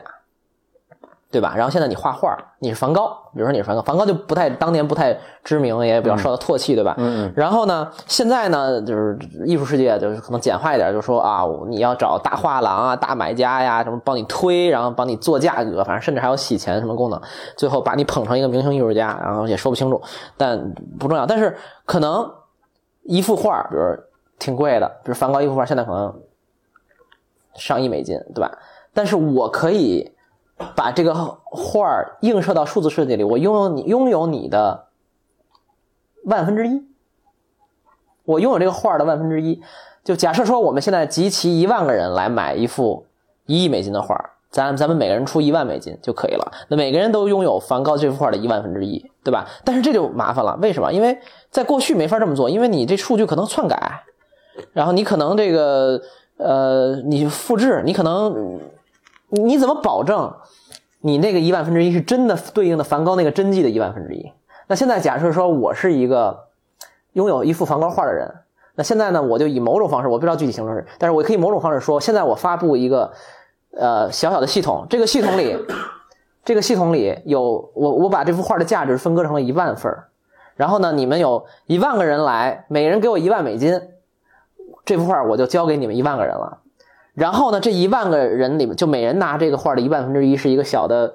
不知道什么东西，这个一个画的一个小小的部分。那然后这个东西就可以在整个这个系统里去交易了，而且还能保证每个人拿这一万分之一都是真的，因为区块链就保真嘛、防伪嘛、不可不可复制嘛，等等等等。然后呢，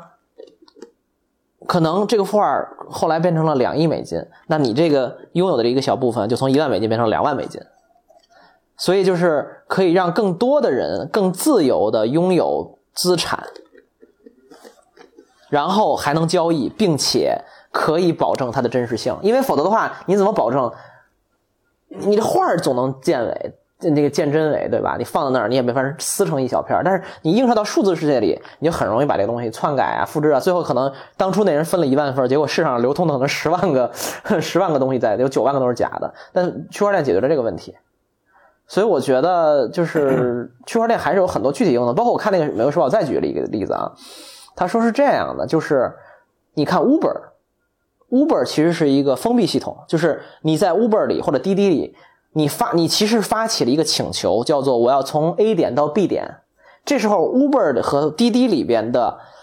某个某种交通工具就会响应，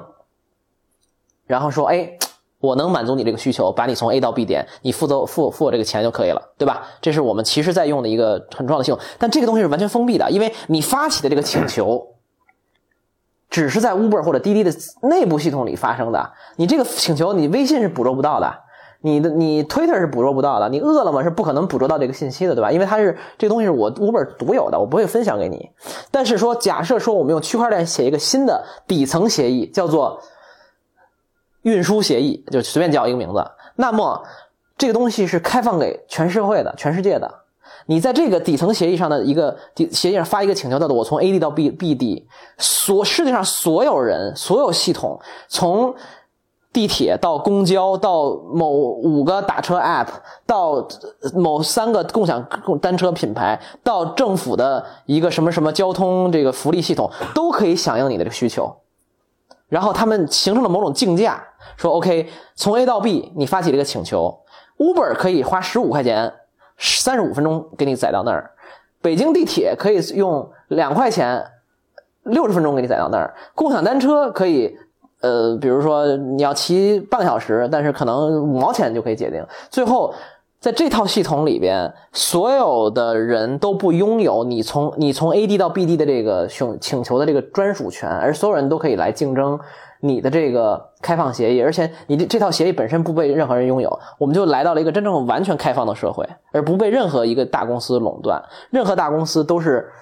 任何公司都是建立在满足你需求上的，那个需求的底层是完全开放的，而不会说你在亚马逊的上数亚马逊上的数据就只是亚马逊用，你在微信上的数据它永远不会开放给阿里，你在 Uber 里的某一个需求永远不会被滴滴捕捉到。所以人的这些最基本的需求，从通信到身份到位移到沟通，都建立在更开放的系统上。然后这个这个底层。系统非常开放，上面的建筑你大家就竞争可以越来越好，但是人就可以选择在各种地方穿行。比如说，你现在不在 Facebook 上或微信用，呃，不在上面的话，你就会面临很多痛苦，因为所有人都在那儿。然后腾讯是没有任何动力把它公开出来的。但是到未来，可能有拥有了区块链，你可能有很多很多选择，人可以把你整套身份，你说这个公司是垃圾，我可以完全，因为这东西是你的。呃，我可能再补充一句，可能更清楚一点，就是说你在 Facebook 上的身份，你在微信里的身份不是你的，是微信的，是腾讯的，因为你带不走，你是没法带走你的 Facebook 身份的。但是 Blockchain 可能能赋予你这个东西永远是你的。你想把这套，你现在想把微信的你整套社会关系复制到一个另外一个公司里，你是随时就可以复制走的。但现在这个社会里你是不行的，因为腾讯不让你这么做。所以他提出了一种社会学的这样的呃呃社会学上的意义，就是说赋权于民，就是把你在数字世界里拥有的所有东西都还给你，而不是让大公司来控制。我觉得这个是特别特别有意义的。然后能不能实现不知道啊。所以当我买比特币的时候，我在买的什么呢？我的我在买的是人类大型一场大型实验的一个门票。我觉得是这种这种心态。然后还有一个点就是很重要的，就是，嗯，在区块链上可以建立很多很多应用，每个应用可能体系内都有自己的币，都有自己的激励机制。那你选择买哪个币，可能就是你对这个东西体系的看好。然后很可能以后这个世界上有五千个公司和组织，有五千种币，他们跟真实的美元系统、法币系统也是有交互的。就像我举个例子，比如说亚马逊现在说我要玩区块链了。然后呢，我亚马逊出了一种叫亚马逊币，OK，它跟美元有一种换算机制。然后你用亚马逊币就可以在亚马逊的整个体体系内使用各种亚马逊的服务，可以看片儿、买东西，什么什么打游戏，然后买上 Whole Foods 生鲜超市买东西。如果你是亚马逊币的早期参与者，可能他就多给你一些币，以后可能你就能干更多的事儿。那么，但它不会代替这种美元系统，就是你还是可以。在数字制世界，或者说某一个应用或者公司创立的这种小小的王国里，跟真实世界中穿梭，这就是我的对这个事情的一个期待。嗯，就是说未来，所以我就觉得现在买比特币的人，就是买数字货币的人，其实是可能就是在互联网泡沫之前投了很多什么中华网啊，什么什么。宠物宠物 dot 点 com 宠狗粮网狗粮网啊，就现在你怎么完全不知道这些东西了？但是我相信，在这个这个这层体系上，一定会建立起苹果、亚马逊、Facebook 和腾讯的。但是现在可能这些东西还都没出现呢，甚至可能也出现了，但是没有人 care。就像两千年亚马逊的股价曾经跌到过三美金，大概市值可能几亿美元，现在可能是六千亿。啊，这就是这就是我觉得其实参与这个事情的真正的意义，就是你扔进去，反正就就也可能就哪天真的就是它就是证被证明是中华网 China 的 com 也不知道是什么东西，也可能就是腾讯，You never know。我我对这个事儿就是我我我基本上还是保持那个一三一四年我就建立的那个那个态度，就是我我可我是这我这么想这个事儿，但是就是人总是被自己时代有局限，所以就是比如说他现在举的这些例子，包括你刚才你举的例子，我们可以聊。我我是我是觉得不是特别成立，嗯但是这这不表示那只是被我们现在大家的想象力所局限嘛？其实不表示以后它就会出现什么其他的我们现在想无法想象的应用。对我觉得这是有这个可能性。所以我觉得就想这个事儿了之后呢，那就可能回到本质上去想它的，就我会从那个不是你为什么不看好第？一原则去去 First 我不不看好一一个是就是现在，或者说我不太看好目前的这个所所有大家举证说这有可能的东西，因为它本质就是一个记录的一个系统，嗯，所以你说这个记录这个系统，我现在确实没有，可能我被想象力局限了，就是被这个时代被我处的时代局限，我我确实没有感觉到它能做什么我们现在它你比如说本来做不了的事儿。对对，你比如说那个啊、那个梵高那画儿那个什么的，这个其实类似的金融产品把艺术品 securitize，这个是早就有人投行就在做这个产品了。，对，但这个投这个东西产品最终没做，因为其实你看本质上它跟我们一起去买某一个公司股票是一样的。对，对吧？那那就是如果这些问题对股票能解决，其实对我把一个艺术品或者任何一个价值连成那个就就比较值钱的一个东西 securitize，就是叫叫金金融金融化产品化证券化证券化，其实都是一样的。就是因为你看那个零零八年的那种衍生产品，那他把什么莫名其妙的东西都可以证券化证券化，也都卖嘛。就这个东西，如果其实大家有需求的话，也就卖起来了；没有需求的话，那个 blockchain 来呢，我觉得本质上改不改变这个这个。我我其实挺不太同意这一点，为什么呢？因为我先说完啊，你可以继续说。就是我觉得其实很很重要的一个东西是，一个东西的使用门槛和是简易程度是反过来刺激需求的。我怎么举个例子？就是说，呃，当然就是你懂我意思吗？比如说电脑便宜到一定程度的时候，比如对，就是说，比如说，嗯五年前我问你，你可能没有骑自行车的需求，对吧？你也没有买自行车吧？嗯对吧？但是现在我们很多人都骑共享单车，你也骑过共享单车，为什么？是因为我其实本来没有骑共享呃自行车的要求，但是由于共享单车把这种服务的使用门槛降低到了一种令人发指的。就是便宜和简易的程度，我就有了这个需求，因为我一出门就有一车，我一扫就能骑，甚至还巨便宜，对吧？所以你说我有没有这个需求呢？我觉得其实很多时候我们忽略了一点，就是我们老说什么刚需什么之类的。其实我觉得世界上没有真正，就是世界上这刚需是非常少的。比如说我们要吃饱肚子，这绝对是一个刚需。可能性是一种刚需，繁殖对吧？然后可能位移，从 A 点移动到 B 点是一个刚需，但所有的东西都是手段。我我我当所以当如果呃 block 槛降降到降降到足够低，就是原来现在我要学习巨多的金融知识才能交易什么某种股票和证券和什么，但是可能 blockchain 我就上网一点短，这事儿结束了，你可能有这个需求了，因为具具体到金融产品这个，就是我只说这具体这个例子啊。首先对你这个刚才这个 general point 我当然是同意的，并且我在说这个时候，肯我也我也是考虑这个。比如金融产品，其实大家去买那个嗯次次级贷的那些，那他也并不知道，就是只要这个东西有钱赚，投行都能把它做到简单到让你啊就是就是因为比如说呃具体到比如买画这个，就是这个作为一个一个证券证券产品一直没有形成起来，就是因为。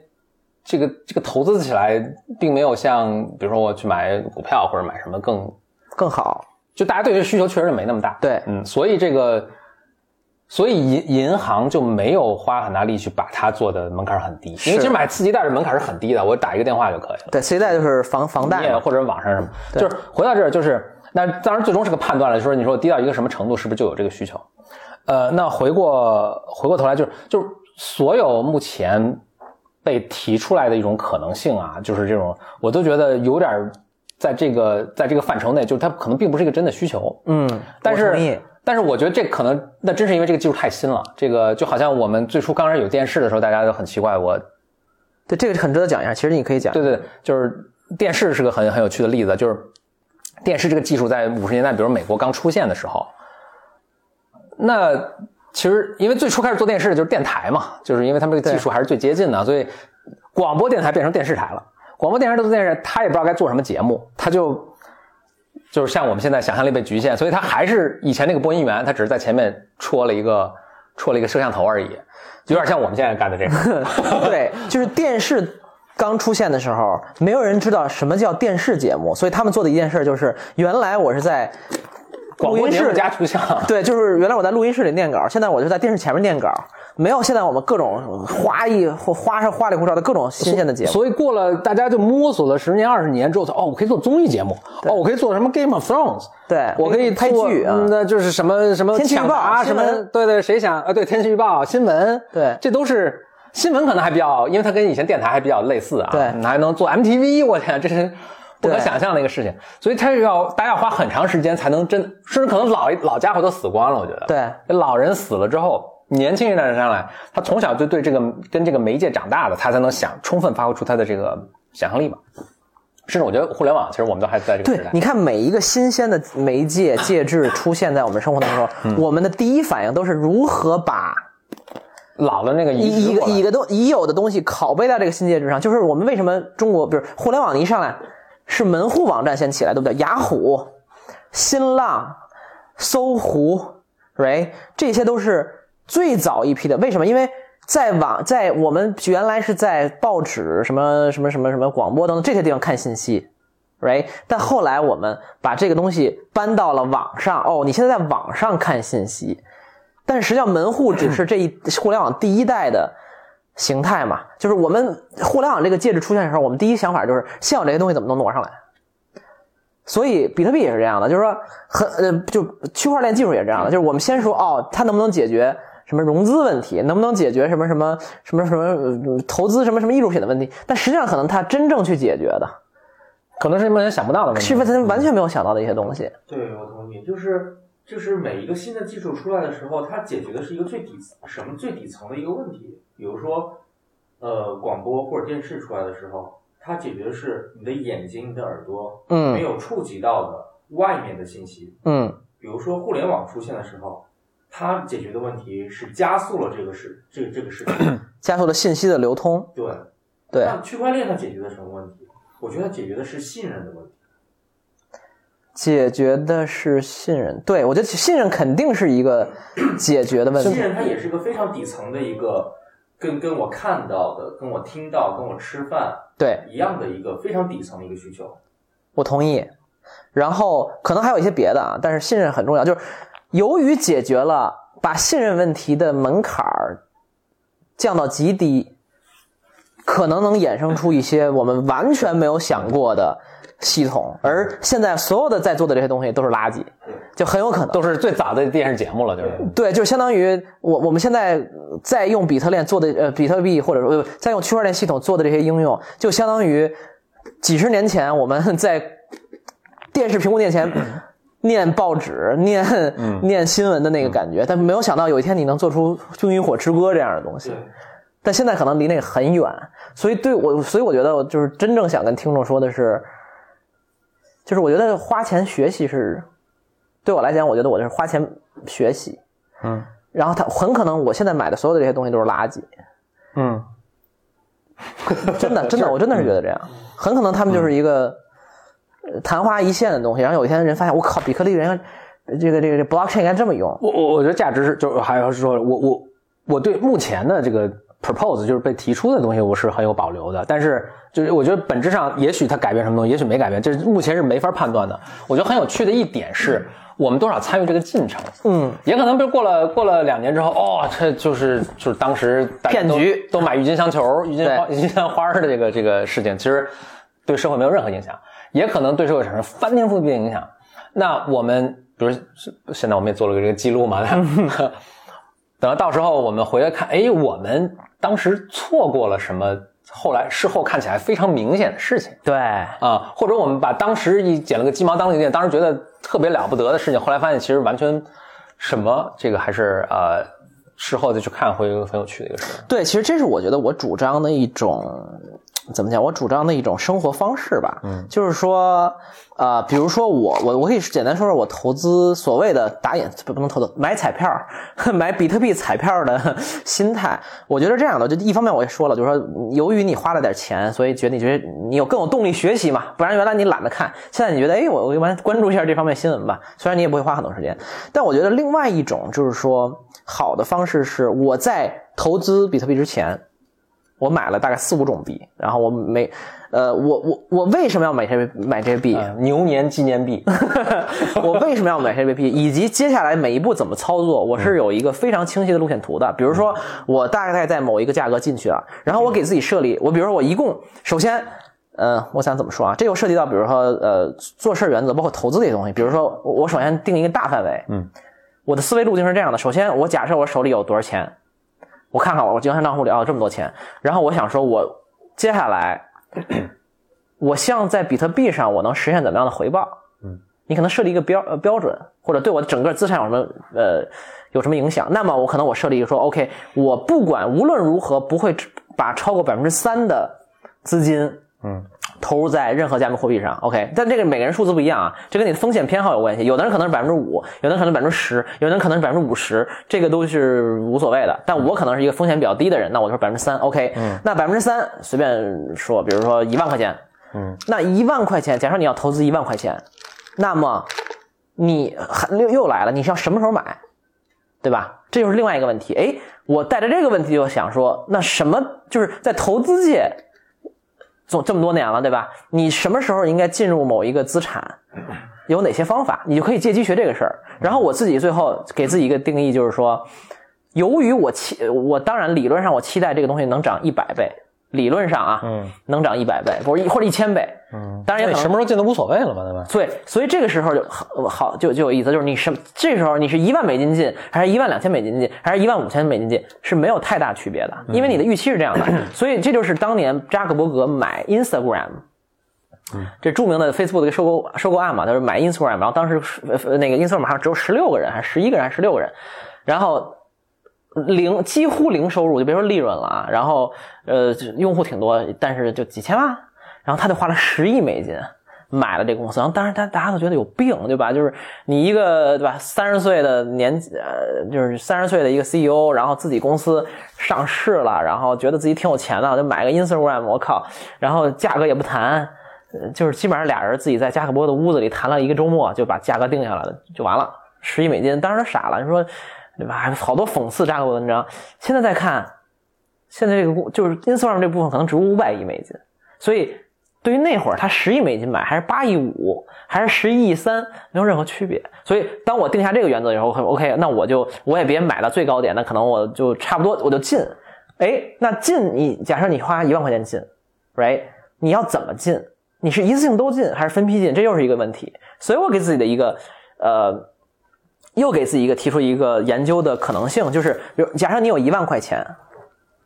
你又害怕，比如现在比如说一假如说一万美金，你其实又害怕它跌到比如两千，你肯定是害怕这个点的，对吧？但你又怕你如果现在不买，可能比如说两个月以后就十万了，那会儿再买就更多了，你怎么来防范这个风险？比如那对我来讲，我可能就是一万美金的时候，我买百分之三十，但这随便说的数啊，这数学上你可能更懂。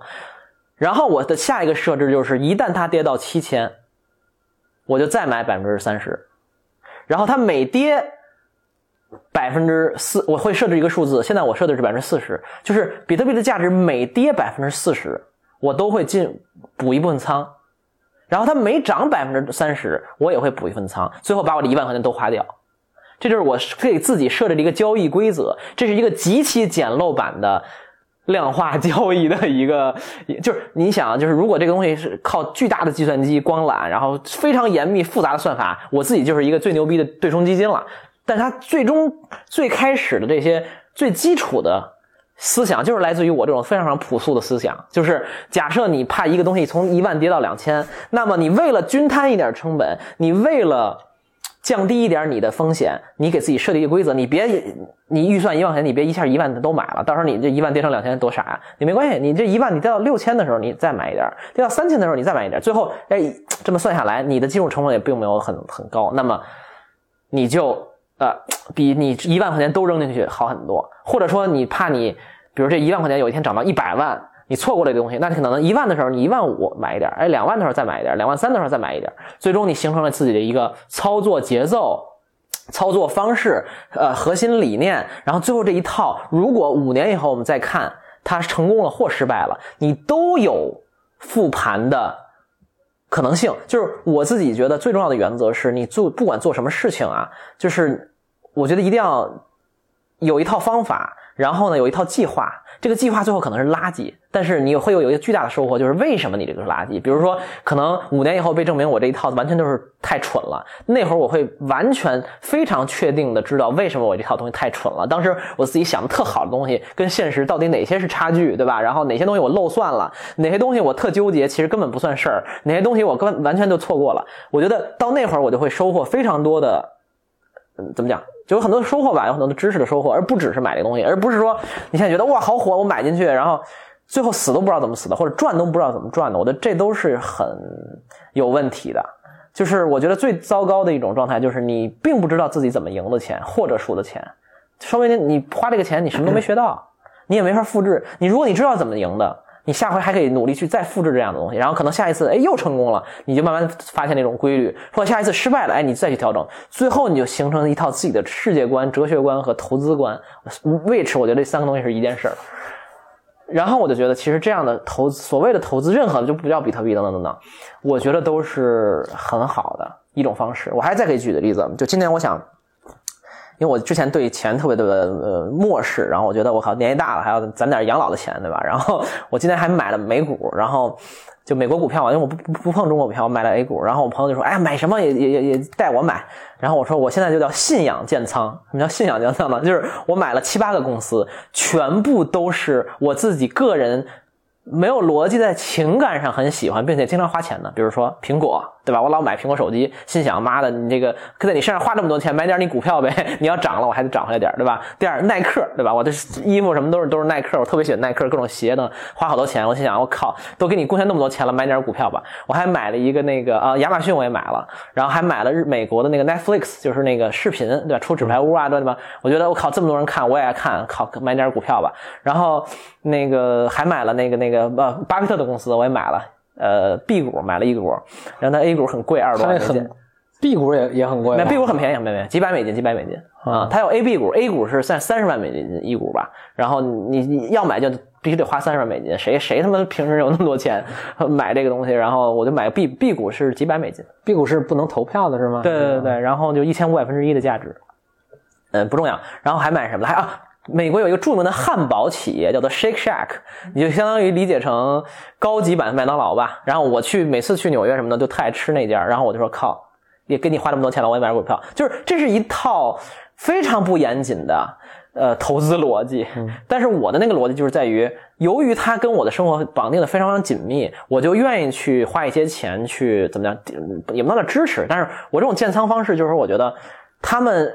既然吸引了我，肯定也是吸引了很多人或者怎么样。我觉得长期来看，应该是可能是有机会的。当然，可能五年以后被证明，我靠，你投的都是垃圾。哎，那我就知道这种东西不可取，我就不要这么搞了。你你你买了之后，你有发现，比如自己会对他们的信息呀、财报啊什么会更关心吗？不会。因为我都是我还是我行我素的，对对，我思路就是至少拿五年吧，所以现在我还没没工夫研究呢，到到时候再看，也没投多少钱嘛，你不会把身家压上去嘛，这就是买一个门票，还是那个，我还是这个思路。然后我另外一个朋友，我觉得他的投资思路也很好，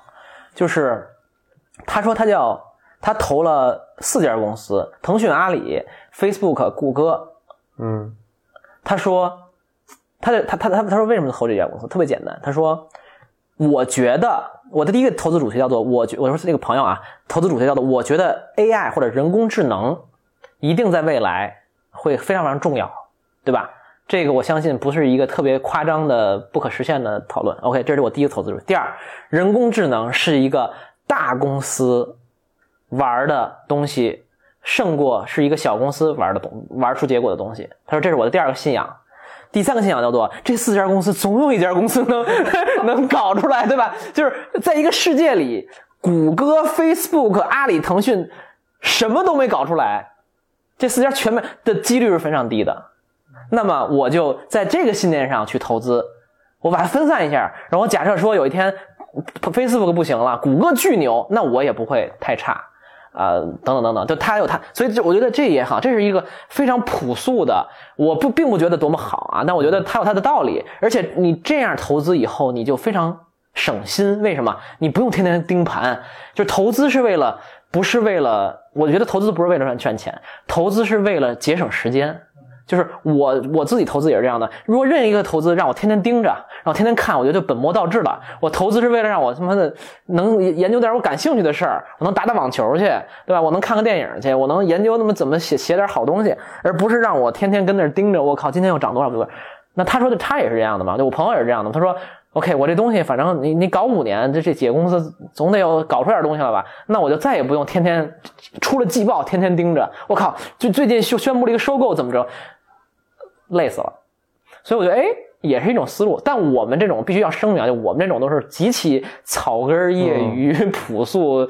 不成规范的一种东西。我觉得比我们在这方面上有造诣或者懂得更多的人太多了啊。但是我觉得这个原则是这样的，就是你有得有自己的 theme，你有自己的投资主题，然后你这个主题是可被证伪和验证的，最后你能形成自己的慢慢的形成自己的哲学观，然后同时它还能 free up。解放你的时间，我觉得这就是好投资啊，因为最后你知道你会你会知道你是怎么赢的，也会知道你是怎么死的，对吧？投资这个稍微的什么是，当然我我我 agree 这个，我我同意这个做法。投资这个主要是它变量特别多，对，所以你可能过了五年之后无从总结起。我觉得是这样，就是这个啊，就就就就没法，因为投资这个事，就无数聪明人已经前仆后继研究了，得有也一百年了，上百年了，对对，所以大家都。这个同样的问题都没法总结出一个，可能最好最总结最好就是巴菲特他那一挂的人，他们就是所谓 value investing，这才是目前有意思的地方。如果有一个固定的投资手法，就一定是 work 的，那就全世界都那样了，或者可能可能就被发现了。对，不过这不就我觉得这就还是回到哲学，就是我们这个老伯克里偶尔谈谈哲学，就回到康德嘛，就是你人有没有能力去客观的观察世界？我觉得是不可能的。我们观察的这个所有的世界，我们总结所有规律，我们大脑形成的所有的东西，那都是我们自己编出来的故事，都是我们的自己的一种理解。就是人是无法客观认知客观世界的。我觉得这我自己是要这样信仰，但是你是可以在无数的变量和因素中总结出一些有一定概率的那个投资，我觉得是是可能性的，是有可能的。但你说他就完全掌握了那个百分之百的东西吗？也没有。那巴菲特也错过苹果了呀，他要那个呃。巴菲特如果他这个理论这么先进、这么强，他怎么可能错过这个世界上最有最有价值的公司呢？他这个就是巴菲特可能也是会直接的承认，就是他这个不是对所有公司都适用的，对所以他就安心赚他这份钱。那我觉得这就是他的哲学观嘛，嗯就就所以回到这儿，就是而且而且投资上有很多很多理论嘛，还有价值投资，有什么量化交易，这都是我们我觉得投资就有最有意思的是，就是它其实是我们对世界认知的一种。价值观的反应，你觉得这个世界是大公司通吃一切，那你就买大公司；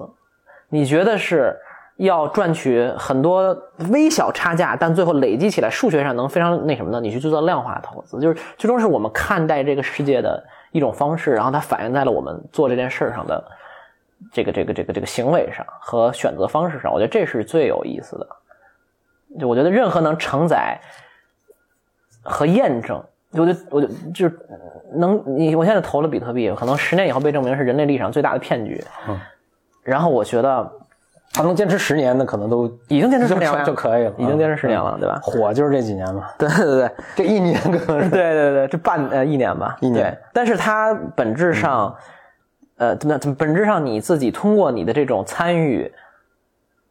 表达了你自己的一种世界观，最终东西不 work，然后你就换一套就好了。我觉得这个就是这么样。我我我对这个观点是这样的，就是，嗯，就回到你刚才说的有一个我觉得特别好，就是所谓能证伪，或者就是我最后总结一下，不管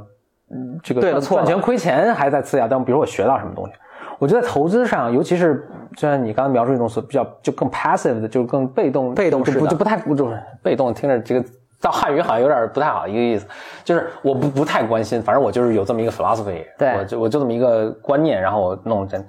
等五年这个结果，这主要是我觉得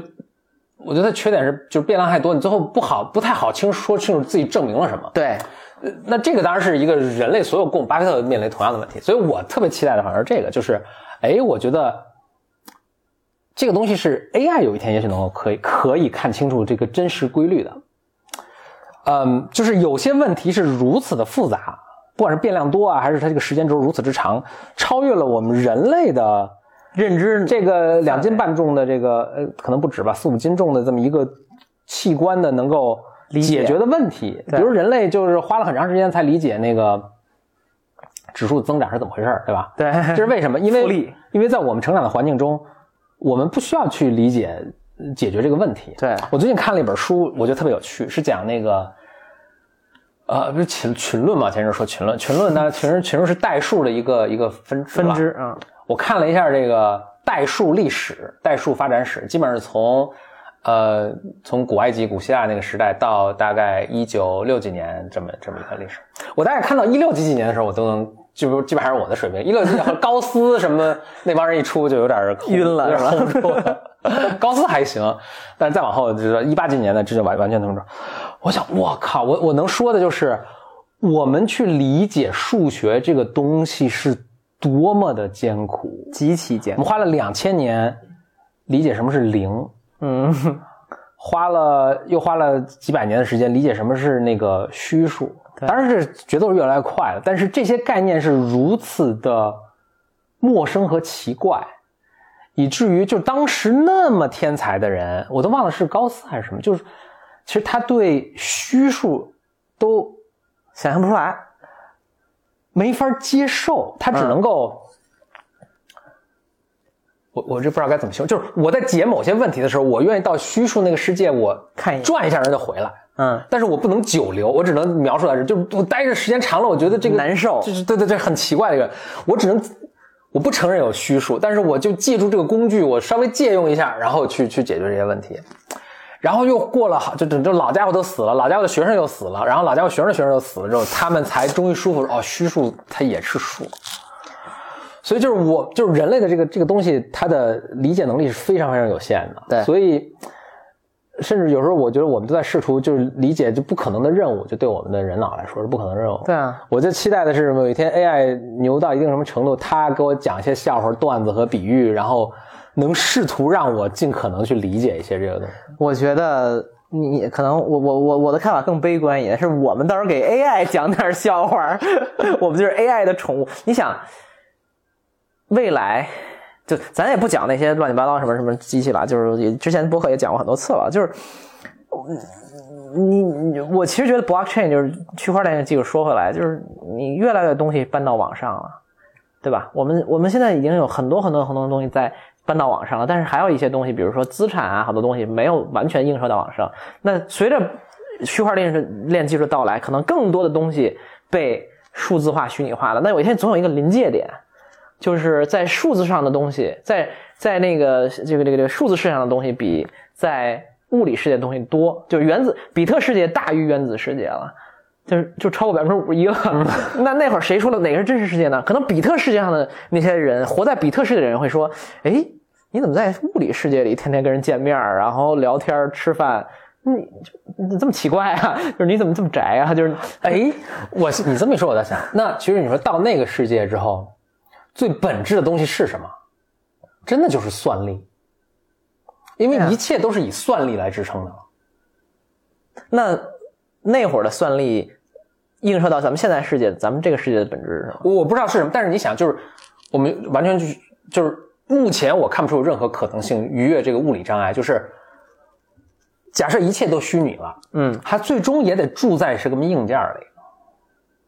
物中也得住在硬件里，对，它是没办法的。你就哪怕虚拟再虚拟，它其实最终要要物理载体。对，是有一些原子在互相碰撞计算的。我操，谁掌握了这个，谁是最终掌握了一切。你也可以理解成那个物理元件就是就是，假设这个世界上没有电脑的啊，电脑还没发明，那那个物理地切不就是土地吗？就是就是未来的也可能那，对，嗯懂我意思吗？就是未来的你说的那个呃服务器，呃，那个成这就是个 Matrix 的世界。对啊，对，哎，我们俩都是 Matrix 的粉丝加信仰者。所以马，所以马克思我觉得还是挺厉害的。马克思总结生产工具有几种啊？人、生产工具、土地，啊、你记得吧？对，还有资本。人、生产工具和资本跟土地是有个截然不同的东西，嗯，这三个都是可以增长的，对，土地是不能增长的。哎，其实就是这个意思。马克思就是很厉害，你现在再回去看，他真的很多很多很好。所以马克思已经算出来，就是你们哪怕做到虚拟世界了，人可以无限的造，对吧？就是对你拷贝也好，生也好，对吧？是生产工具无限的造，资本都数字了，那就无限造。就只有土地，土地可能就最终落到我们这个物理世界。马克思可能没见过电脑，所以他没没法讲。就最终的这个计算承载是一个物理的载体在在在进行进行操作，对，那这个是有限的。谁掌握了这个，谁可能是最牛逼。是真的是。嗯，那现在就是谁掌握更多土地和资源，就是对吧？就是或者比特币，谁掌握了？比如最终如果大家技术都差不多，谁掌握世界百分之五十一的算力？我估计谁国土面积大吧，能摆下最多电脑。对啊，很有可能，很有可能。或者量子计算机出现了以后，那，那就那技术一样嘛，你能造量子，我也能造量子啊，怎么最后可能比谁造多？但肯定，我觉得模型没有这么简化，因为土地只是一方面嘛，还有石油，对吧？还有什么森林？能是是是一个对对对对对对，这这这这个，我觉得就已经超越我们的范畴了。但是我其实觉得，我觉得我心里有有一个小小的心理，就是说，这是完全个人的心理，就是我觉得我不确定，我觉得咱们讨论好多次了，咱们不确定咱们能不能活到 AI 某种程度上打引号统治这个世界的一个那个时期，对吧？咱们可能是。第一波看见这个东西的人，也可能是最后一波根本没看见那个的人，对吧？就是咱们死后，比如二十年，嗯，成了。但是我觉得，我们有生之年能经历的伟大改革，可能 blockchain 就真真的就是它最现实的一种。这还挺逗的。你比如说，要是一年前，所以我隐隐的说的是 AI，对吧？对啊，然后现在 block blockchain，对，明年可能会不会有什么新的新的东西？不是你要这么想，blockchain 它已经干了十，首先它已经经历了十年了，呃，其次，嗯，它对世界的改造程度是比 AI 更小的，而不是更大的，所以它我觉得我在我心里它的实现可能性是啊，几率更高，可就是比如我们有生之年可能可以看到这个，对，就是嗯。比看看到 AI 的统治的那个几率更低，看到 blockchain 起到一些巨大变化是可能更高，就这可能是我们人生中嗯，就跟我们比如说互联网革命，我们是亲身见证了，对吧？那可能下一个小小的工业革命就是区块链革命，但也有可能是别的啊。但是我觉得我自己是永远是期待新的东西发生，改变现在世界规则的。当然是往好的方面了。就是总体来讲，我们可以这么说吧，我们可以 it's safe to say，就是我们可以比较安全的说，就是嗯，有互联网的世界，尽管有巨多的问题，但是还是比没有互联网的世界好的。就是我们比比如说你现在回到未来，回到七十年代，哎，我不知道是六七十年代，就是美国什么军方发明互联网，那时候你可以阻止它，你可能不会阻止，因为总体来讲，虽然互联网带来巨多的问题，对吧？然后带来各种乱七八糟的事情，但是还是好的。那我觉得下一个东西可能是能让人类社会变得更好，是有一天能消灭人类，往这个路径走。我觉得都是，我觉得有生之年你你你就期待点这种东西，你要不然还期待什么呢？对吧？因为在咱们假设里的未来可能就没有人了，就人就是一一个小小的物种，就跟现在的猫狗一样。我跟何峰之前在我们之前节目提过一个概念，就是以后人类生存的核心技能是什么呢？是卖萌。为什么呢？因为你想，当人类接管了这个世界以以后，是谁牛了呢？是猫跟狗，对吧？为什么他们牛了呢？因为人比猫跟狗的智力差距，可能就是人工智能跟我们。对吧？的那个差距，然后猫跟狗之所以这么繁衍、生息等等等等，就是因为他们掌握了核心的技能卖萌。于是虽然跟你没什么用，对吧？但是哎，能逗我开心，那我就留着你吧。然后但但有个更更可怕的，然后我们以后对人工智能可能就是这个这个作更更。可怕的是，人类牛了之后，猫狗当然很牛了，但还有一波很也很牛了的东西是什么？猪、鸡、小麦，对啊，也许我们是这些东西，也可能就是我们就是味道好吃对，我们也有可能。味道味道好吃。对对对对对，也有可能。但我觉得，呃，就是不管是哪些东西，我觉得其实我我有我有种这种感觉，就是在我的在我的脑子里啊，就是我觉得我能看到的终点，它不会是这个世界的终点啊，但是我能看到的终点就是，比如有一天 AI 取代人类，嗯成为这个世界的主宰，对吧？嗯那从现在这个此刻，二零一八年走到那儿，可能不知道是二十年，还是五十年，还是一百年，还是三千年，还是十亿年，嗯对吧？我们不知道。所以，当然这个点之后还有很多故事，就是我们现在完全想象不出来的了，嗯对吧？但是我能眼看的终点就是这个，然后我们能经历的一生，其实就是往这个终点无限接近的过程。然后呢，可能这中间发生了区块链，发生了这个那个那个的技术，然后最后达到了一个点，然后也可能我们一生就，比如我们九十岁的时候，哎，这事儿真发生了，对吧？九十岁是什么？二零五多少年？二零七零年什么之类的，对吧？二零七零年的时候，二零一零反正没，二零一零零没到。啊，对，反正二零七零年、八零年哦，AI 统治人类了，或者是可能六零几几年才统治人类，但我们如何过好这，就是如何能 能能能能把这事过下去呢？无非就是慢慢期待这个结局的来临。所以我最近偶尔，我其实是不是偶尔？其实我觉得我本质底层是挺悲观，那某种悲观吧，也不能叫悲观，就这也是我觉不一直就这样吗？啊，对啊，不是最近啊，对对对对。我认识你时候就这样。对对我觉得你现在还乐观了一些呢，是吧？比原来强啊点儿。对对对，就我那种底层悲观就是，你你你你做的什么一你你你做的一切的东西，最后都会消散在历史里，没有什么真正的意义，对吧？你就是你看猫，对吧？这是虚无论吧？之类的吧。就我就是一个很虚无的人，其实。如果这样的话，那我觉得这倒是一个挺好契机。就是前一阵儿 AI 特流行，大家都说学一些深度学习啊，学一些编程啊什么的。那现在区块链，就是区块链后面还是有一些挺有趣的一些数学，什么嗯，要给大家推荐 加密的一些算法，对就是它也是，就加密这些算法当然早自古就有了，但是它也对其中有些应用，其实也没那么复杂，就大家花呃 YouTube 上看两个视频，一个小时应该就能就能搞明白了。就我还挺就大家感兴趣，我觉得应该去应该去看一看，对，哎，我觉得其实就特别高级的那个当然，当然，当然，那个戏谑的说法就是说，不要学习和风，对吧？就是 会错过投资机会。铁路铁路革命来的时候，人家都在大兴建立各种哇大炼钢铁，卡成为卡耐基这样的巨头，然后和风又研究哇那个钢轨怎么衔接最有效，对吧？关键是我还得出结论说这个东西不行，因为行钢轨的误差这个无法做到两毫米以下，对。所以这个技术必将失败。但但反过来说，这期节目有这个有这个警醒，我觉得就值了。但是我觉得，就是好的方式是让自己用花一定的时，比如我其实对吧？首先这期我也不觉得我多掌握比特币了，但是或者区块链，但我懂了一些吧。但是我觉得我其实做到这一点花的时间，我觉得加起来有可能有八到十个小时吧。嗯，就它真的没有很多，它可能分散在几天之内。然后我我我我我录这期节目之前有俩礼拜，我也都都没有关注过比特币，我现在都不知道我还剩多少钱。但是有那么可能有一周的时间，我就那么三四天，每天我都花两三小时集中系统研究一下。你发现你就至少你就入了门了。就我现在可以说我是基本入门吧，就我大概知道，我不会完全不知道。接下来会继续继续了解这个东西吗？继续看这个东西？我应该不会，因为我也没那么大兴趣，先放着吧。但是我会关注价格，因为我就说了，它低到六千六千五到七千左右，我会再进再会再会买一点。OK，我期待它跌呢，对吧？就当你有一个 principle 的时候，哎，你就你有一个 algorithm 的时候，你就 stick to the algorithm，对吧？你你你说到那个就是尝试一个方法，然后看它 work 不 work 嘛？所以我我发现知道有一个方法肯定不 work，就是你去研究半天这个技术，你可以去了解的，that's 研究半天技术，最后做出一个结论啊不 work。这就是有有一个方法挺 work，就听老婆的话 work。最终得出了这么一个非常正能量的结论。哇对对，对节目导向太正确了，所以得赶紧就是找个，如果你现在人生也没赚到钱，投资也失败什么的，就是得赶紧找个老婆。这好像有点难度有点大。然后然后一切一切听他的就行了，他让你买啥就买啥。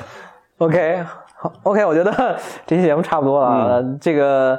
如果呃就我我觉得我不知道这期节目有没有聊到怎么讲，就是那么透彻吧。但是我觉得其实这就是一种最自然的。我跟何峰对这件一个新生事物的很多困惑、理解，然后很多试图去接近真相，但又非常有很多阻碍的这么一个过程，包括它是一个很真实的反应吧。我觉得，呃，回到最终，我觉得还是鼓励大家去不要轻易对新生事物 say no。嗯，不要抱着某种偏见去认知新的东西，甚至是新的人，但同时呢，也不要去搞任何太多的投机和就是这种非常随大溜的这种东西，我觉得都是要有一种更理智的心态去面对吧。我觉得我跟何峰就是某种不好的极端，就是由于过于粗理智，太理智也错过错过了投资的机会有的人可能太狂热也会错过一些东西。我觉得要找到自己的一个平衡点，对吧？我觉得这才是最重要的。我其实挺建议大家有机会看看，因为未来不可知，但是你可以至少可以看历史。历史，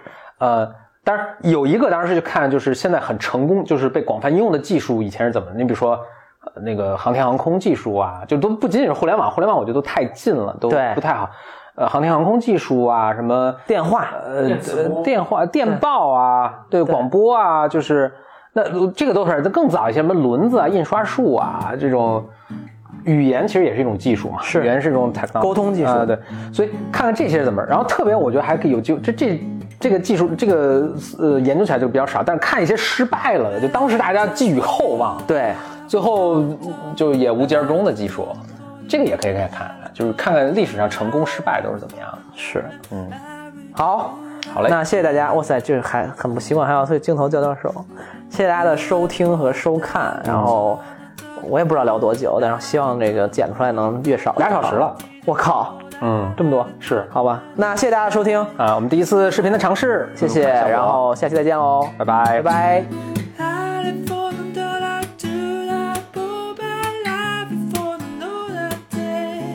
I've